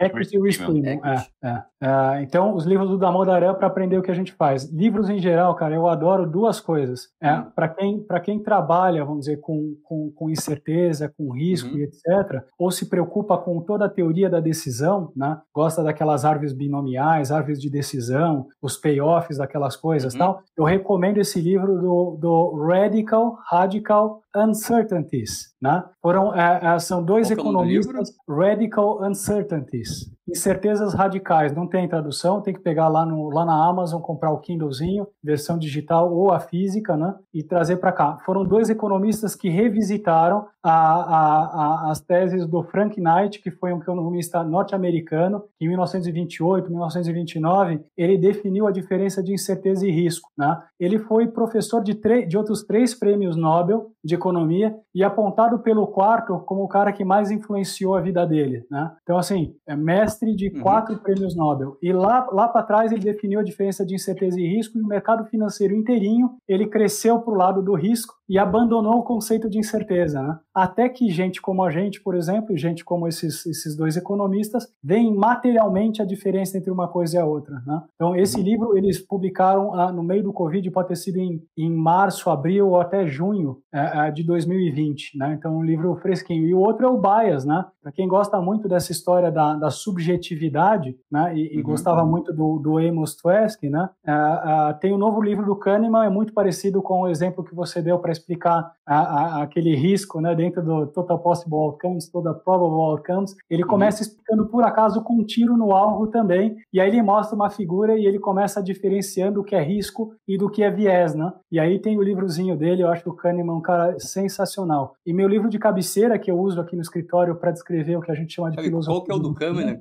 Eu tô, eu tô chama Bias. Bias. Bias. É, eu tive acesso a, a eu tive acesso ao pré-lançamento dele, porque eu gosto muito de um outro autor, Judea Pearl, que escreve sobre causalidade, a diferença entre correlação e causalidade, é, que é uhum. basicamente a dificuldade do, do mundo hoje, né? Então, o mundo saiu de uma base extremamente reducionista, né? É, do mundo simplificadora uhum. do mundo, base small base, small scope, né? Como basicamente era a teoria de risco e retorno de finanças, uhum. e agora foi para né, uma base big scope, big data, como se qualquer coisa, né? Quanto se mais coisa resolvesse o nosso problema aqui, né? Então a gente, a, a, tudo, né, na vida você estuda bastante filosofia, é. Mas a sociedade ela é pendular, né? E agora Zé, Zé, Zé, não é, não é bias, é noise. Ah, noise. Ah, tá, que eu não tava achando. A diferença entre nós e bias, desculpa. O tema do livro é a diferença entre nós ah, e bias. Boa, achei. É esse aqui. É o risco e o viés, né? É exatamente a diferença do risco e do viés. E aí esse Judea Pro, para quem quiser também, tem o Book of Why, é, é, o livro, ele é o cara, ele é o principal cara que diferencia no mundo a correlação da causalidade, né? Então, é, é, chama The Book of Why. The Book of Why? É, Judea Pearl. Ah, esse escreve bastante no Twitter. É. E aí esse cara foi chamado para o pré-lançamento do livro, para quando eles fizeram o, o, e aí ele deu spoiler. E aí ele me deu spoiler, tipo, dois dias depois a editora tirou do ar tal, tipo, o negócio, mas eu consegui pegar. Né? Que nem o manual da CIA de inteligência para analista de risco lá, eu também consegui esse manual em 2009. Mas tem umas coisas lindas. E o último, que é esse é meu livro de cabeceira, é o que, é o que eu mais escrevo aqui, a gente tem um, uhum. um mega de um, de um notebook aqui, é tipo um Wikipedia que chama Rome Research, uhum. o que eu mais escrevo aqui, que é o, o Nyaya Sutras of Gautama, né? Que ele cuida, Esse ele toma conta da... Como que é? Nyaya, Nyaya com Y, né? Ah. Nyaya Sutras of Gautama. Gautama. Nyaya Sutras. Sutras. Esse, para conseguir uma cópia física, é uma raridade. Eu consegui duas na Amazon, eu fiquei com uma e guardei a outra para não, para não, não... É esse aqui? É, esse livro, é, é, é, que tem várias edições, a única legível é aquela traduzida lá na década de 40 por um americano, porque isso aí está escrito em sânscrito. Isso aí foi um livro composto originalmente em cinco volumes, divididos em duas partes, escrito entre o século IV antes de Cristo e o século II depois de Cristo. É a base da Nyaya, que é uma escola filosófica hindu, né? Uhum. E também religião, né? E ele toma conta justamente da, da epistemologia, origem do conhecimento e da verdade. Então, é, tudo que faz aqui, Floriano, uhum. é tentar validar a verdade. Como é que a gente consegue validar a verdade sem a responsabilidade filosófica, né? Sem ter a origem daquela história da origem do conhecimento, sem ter acesso né? a, a, a origem do conhecimento dentro da, da abordagem mais platônica, né? Então, a Nyaya, basicamente, ela, ela faz com que a gente consiga pensar no mundo como ele é, mais complexo do que a gente é capaz de entender, né? Então, ele, ele parte dos knowledge sources, né? As origens do conhecimento, que é, é percepção, inferência, a, a, analogia, comparação e experiência. É basicamente o meu trabalho como gestor, redeando esse time de análise aqui, uhum. pensar realmente na epistemologia do conhecimento, na validade das coisas, das, né, da verdade, dentro da, da, limitação que a gente tem, que é não conhecer a complexidade do mundo como ele é. Né? Vou, te, vou te sugerir um livro caso você não tenha lido: Desafio de Deuses. Não, esse eu não li. Bacana, não, hein? Esse aí é sobre a história do risco. Não sei se vai te acrescentar, porque parece que já leu tudo que existe, mas é, é um livro. Não, esse eu não li. Que, é, que ele conta toda a história do risco e correlaciona o risco à religião. Como que a, a mudança da religião se criou a exponencialidade da humanidade, porque quando você perde o conceito de que o futuro é pré-determinado, você cria a estatística, que é a possibilidade, que se você acha que algo já vai acontecer, não adianta você criar a estatística. Criando a possibilidade, você cria os bancos que conseguem colocar e taxar juros. E aí você começa a exponencializar o mundo através da, do empréstimo, assim nasce os bancos. Pelo menos é isso que o livro fala. Olha que bacana. Eu já achei ele no Goodreads, o que significa que vai ter review pra caramba lá. Então é assim, o exercício que eu faço para conseguir botar na fila, Floriano, eu vou lá no Goodreads e já vejo lá, vamos dizer, as, os reviews, sabe não? Que aí pelo menos eu já sei do que se trata na íntegra inteirinha, entendeu? Boa. Eu só perdi um livro. Você falou radical alguma coisa. Radical Uncertainties. Ah, o Google me ouviu aqui, porque eu comecei a digitar e ele autocompletou. É duro, né?